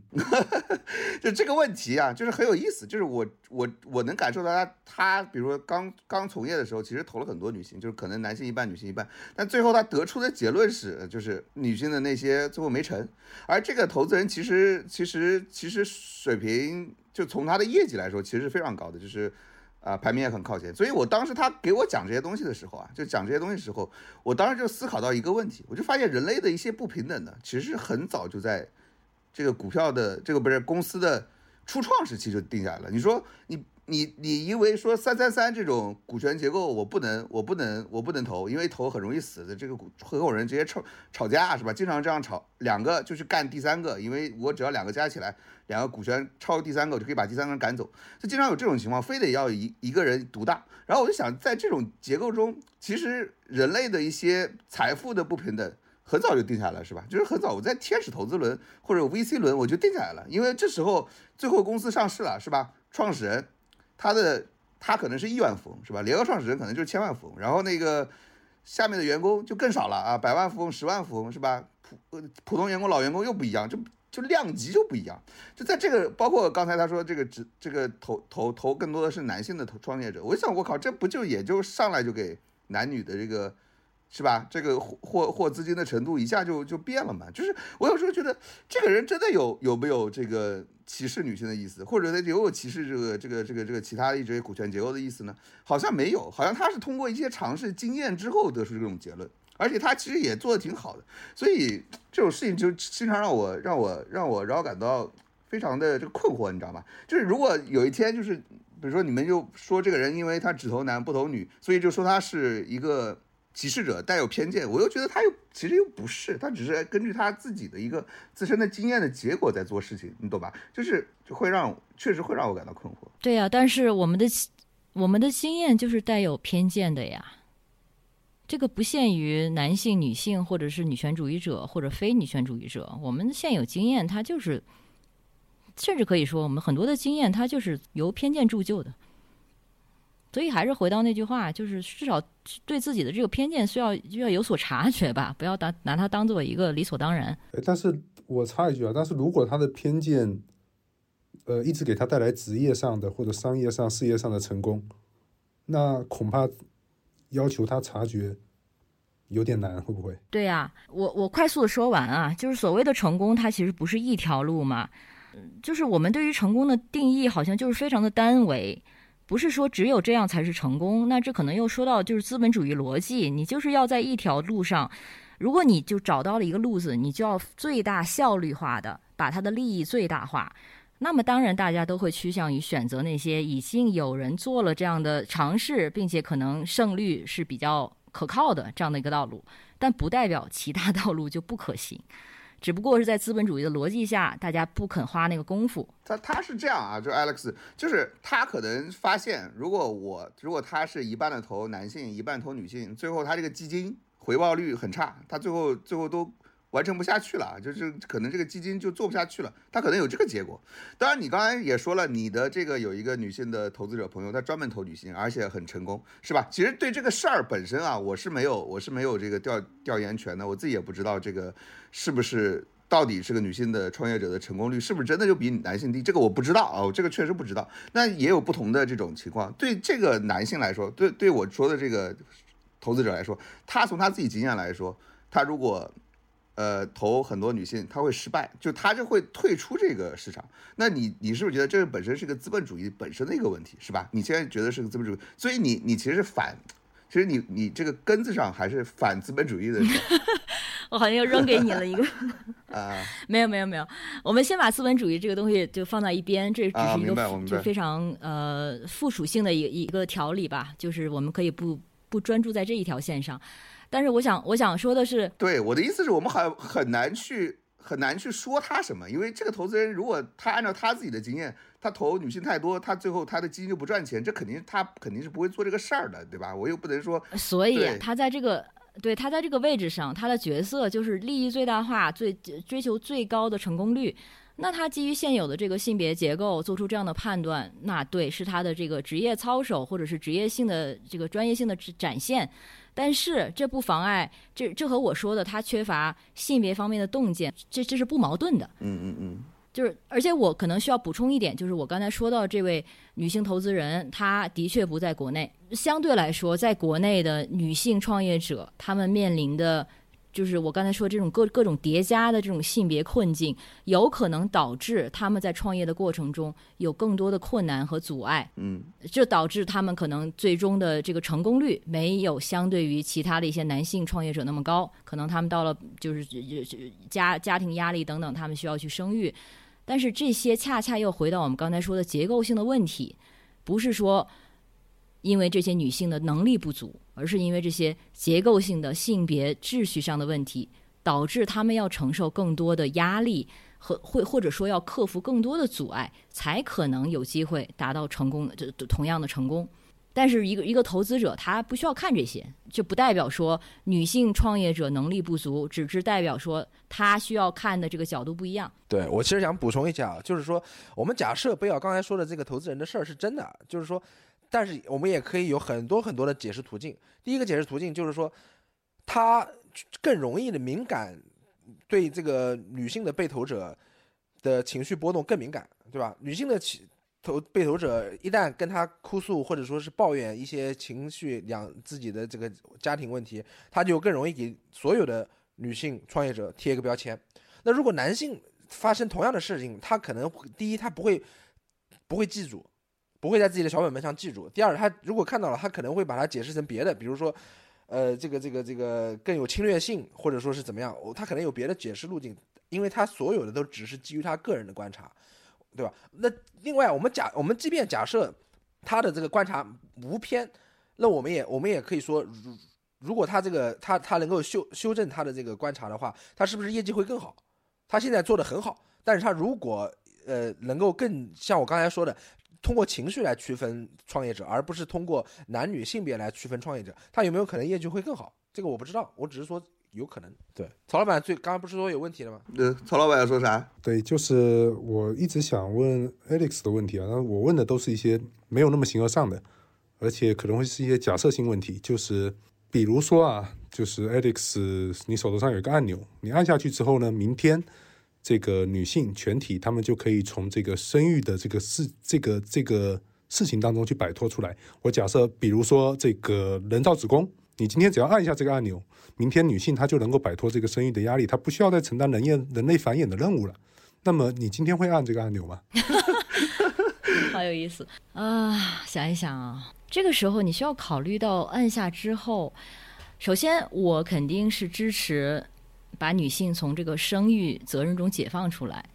但是在还是回到我们刚才说的这个父权社会的底色，在现有的这个社会制度下。按下这个按钮，有了这个这个子宫人造子宫这种发明科技发明，它就真的对女性是绝对的正面的意义吗？我不确定。我只能说，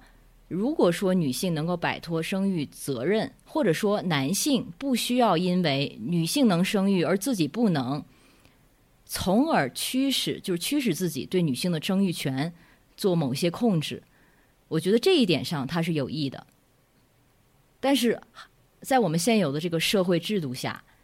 我不知道这样的一个发明会产生什么样就更多的社会层面的涟漪。嗯，Alex，我能不能按照我自己的非常直男的思维去阐释一下？就是至少在当下，就是我们认为男女不平等的当下，生育权是女性用在谈判桌上跟男男性博弈的一个非常重要的筹码。我是觉得问题是在于它为什么就成了一个筹码呢？如果说女性必须要以这个作为一个筹码的话，它其实已经是性别不公正的一个体现了呀。我承认啊。就像你们刚才一直在强调，就是私人私人领域，然后女性需要对自己的身体，包括生育权有完全的自主，这我完全同意。那如果是这样的话，女性根本不应该需要把生育权或者生育这个能力当做一个筹码。所以，当女性这样做的时候，她其实已经在告诉我们，现有的秩序它已经失衡了。OK，我觉得 Alex 之所以不轻易的按下这个按钮呢，他并不是说，他并不是觉得就是说这是一个女性的筹码，不能轻易的放弃。他只是说，在现有的这个社会结构下，你按下之后的话，女性可能因为骤然的失去了生育能力，呃，或者说不需要，不是在只只有女性具备生育能力，它会造成一些无法估量的后果。但他并不觉得这是一个女性应该收在囊中的一个筹码，Alex，我不知道我这样理解对不对？对呀，就是像现在代孕嘛，你甚甚至可以把它看作一个代理，代孕这个现象，你就可以可以把它代看作一个在前科技时代，就是在这个人造子宫还没有发明出来这样的一个前科技时代的一种呃一种代理，那它产生的乱象，我们也看到了。就是因为我们的底色仍然是一个这样的父权社会的底色，所以就算有了这样的科技发明，它不一定就意味着女性能就是从中就是获得绝对意义上的性别平等。这种科技它完全可能在现有的这种父权的体制下再度被利用，或者是再度被资本父权也好，还是资本主义也好，它再度的被商业化等等等等。这种想象你就可以去。就发动你的想象，去想象最 dystopian 的现实，这是为什么我我不去按这个按钮。但是我的确认为，如果说没有这个现有体制的话，女性的生育能力它是很大的一种力量，它是一种绝对的力量。你可以造人呀，这个东西为什么反倒对女性来说不是一种资源，反倒成了女性的一种压力和和制约和和和和困境的原因呢？我觉得这个才是最重要的问题啊。嗯，我我觉得我们今天的讨论是不是达成了一些最基本的共识，达成了一些我们在讨论之前没有的共识，比如说。我们确实，这个社会，呃，男权的男权的底色是是是弥漫在无时无刻的不弥漫在我们的这个社会中的。我不知道这是一个我们目前有四个人的共识吗？曹曹老板不觉得？政府好辛苦啊，一直在找共识。我的共识是，对吧？我的我不要做那种虚伪的人啊，我不要那种强行的共识，对吧？我就觉得我我们今天的共识就是爱丽丝爱丽丝是个非常 nice 的人。啊，这就是我今天的共识，能够贡献的唯一的共识。那其他的东西，我们以后有机会可以多交流讨论，这个没问题。不要呢？不是，Alex 挺挺好的，我我其实今天交流的非常非常开心啊。这个这个，但是就是我们之间有没有一个最低共识？我觉得最低共识还是说，我们都认同现在有很多男女不平等的现象，对吧？这是肯定认同。第二呢，我们要追求。男女平等，这个这个我我知道啊，这个太大了，就是因为我们其实还是我刚才说的，我们没有把那些权利给罗列出来，就是什么东西是该追求的，什么东西是这个权利的优先级没有其他那些优先级高，是吧？可能我们还是有些对吧？但是你说大方向，那确实没有什么，对吧？然后包括弥漫的父权制这个东西啊，这些这些词汇的用法，其实我们不太爱用这些。艾 Alex 觉得呢？Alex 觉得我们，我我想问的是，Alex 觉得我们是一个好的对话对象吗？我觉得这个机会非常难得，就是直接把直男身份放在播客名字里的这样的一个对话对象，我觉得这个否本身这个机会就非常难得。然后我也是带着这样的自觉来参与的，所以大家能把自己的观点放出来，而且我觉得展现观点的差异性，这本身就是非常重要的事情。我。甚至觉得不需要取得一个共识，我其实觉得能够让我加深对于这个差异性的理解，这就是我的收获了。OK OK，对我们确实不需要追求共识，我们只要双方坦荡的把自己的观点露暴露出来，让听众能够，听众可能也没有什么听听不出我们有什么共识，他只是感受到哦，原来真的是差异如此的严重，分歧如此的明显，我觉得这也是一种收获。这样的对话其实已经很难得了。对对。好，那我们要不今天就先到这里。谢谢 Alex，谢谢 Alex 啊，谢谢 Alex，对对对，嗯，谢谢大家。好的好的，那我们今天要不先这样，和大家拜拜。好的，晚安。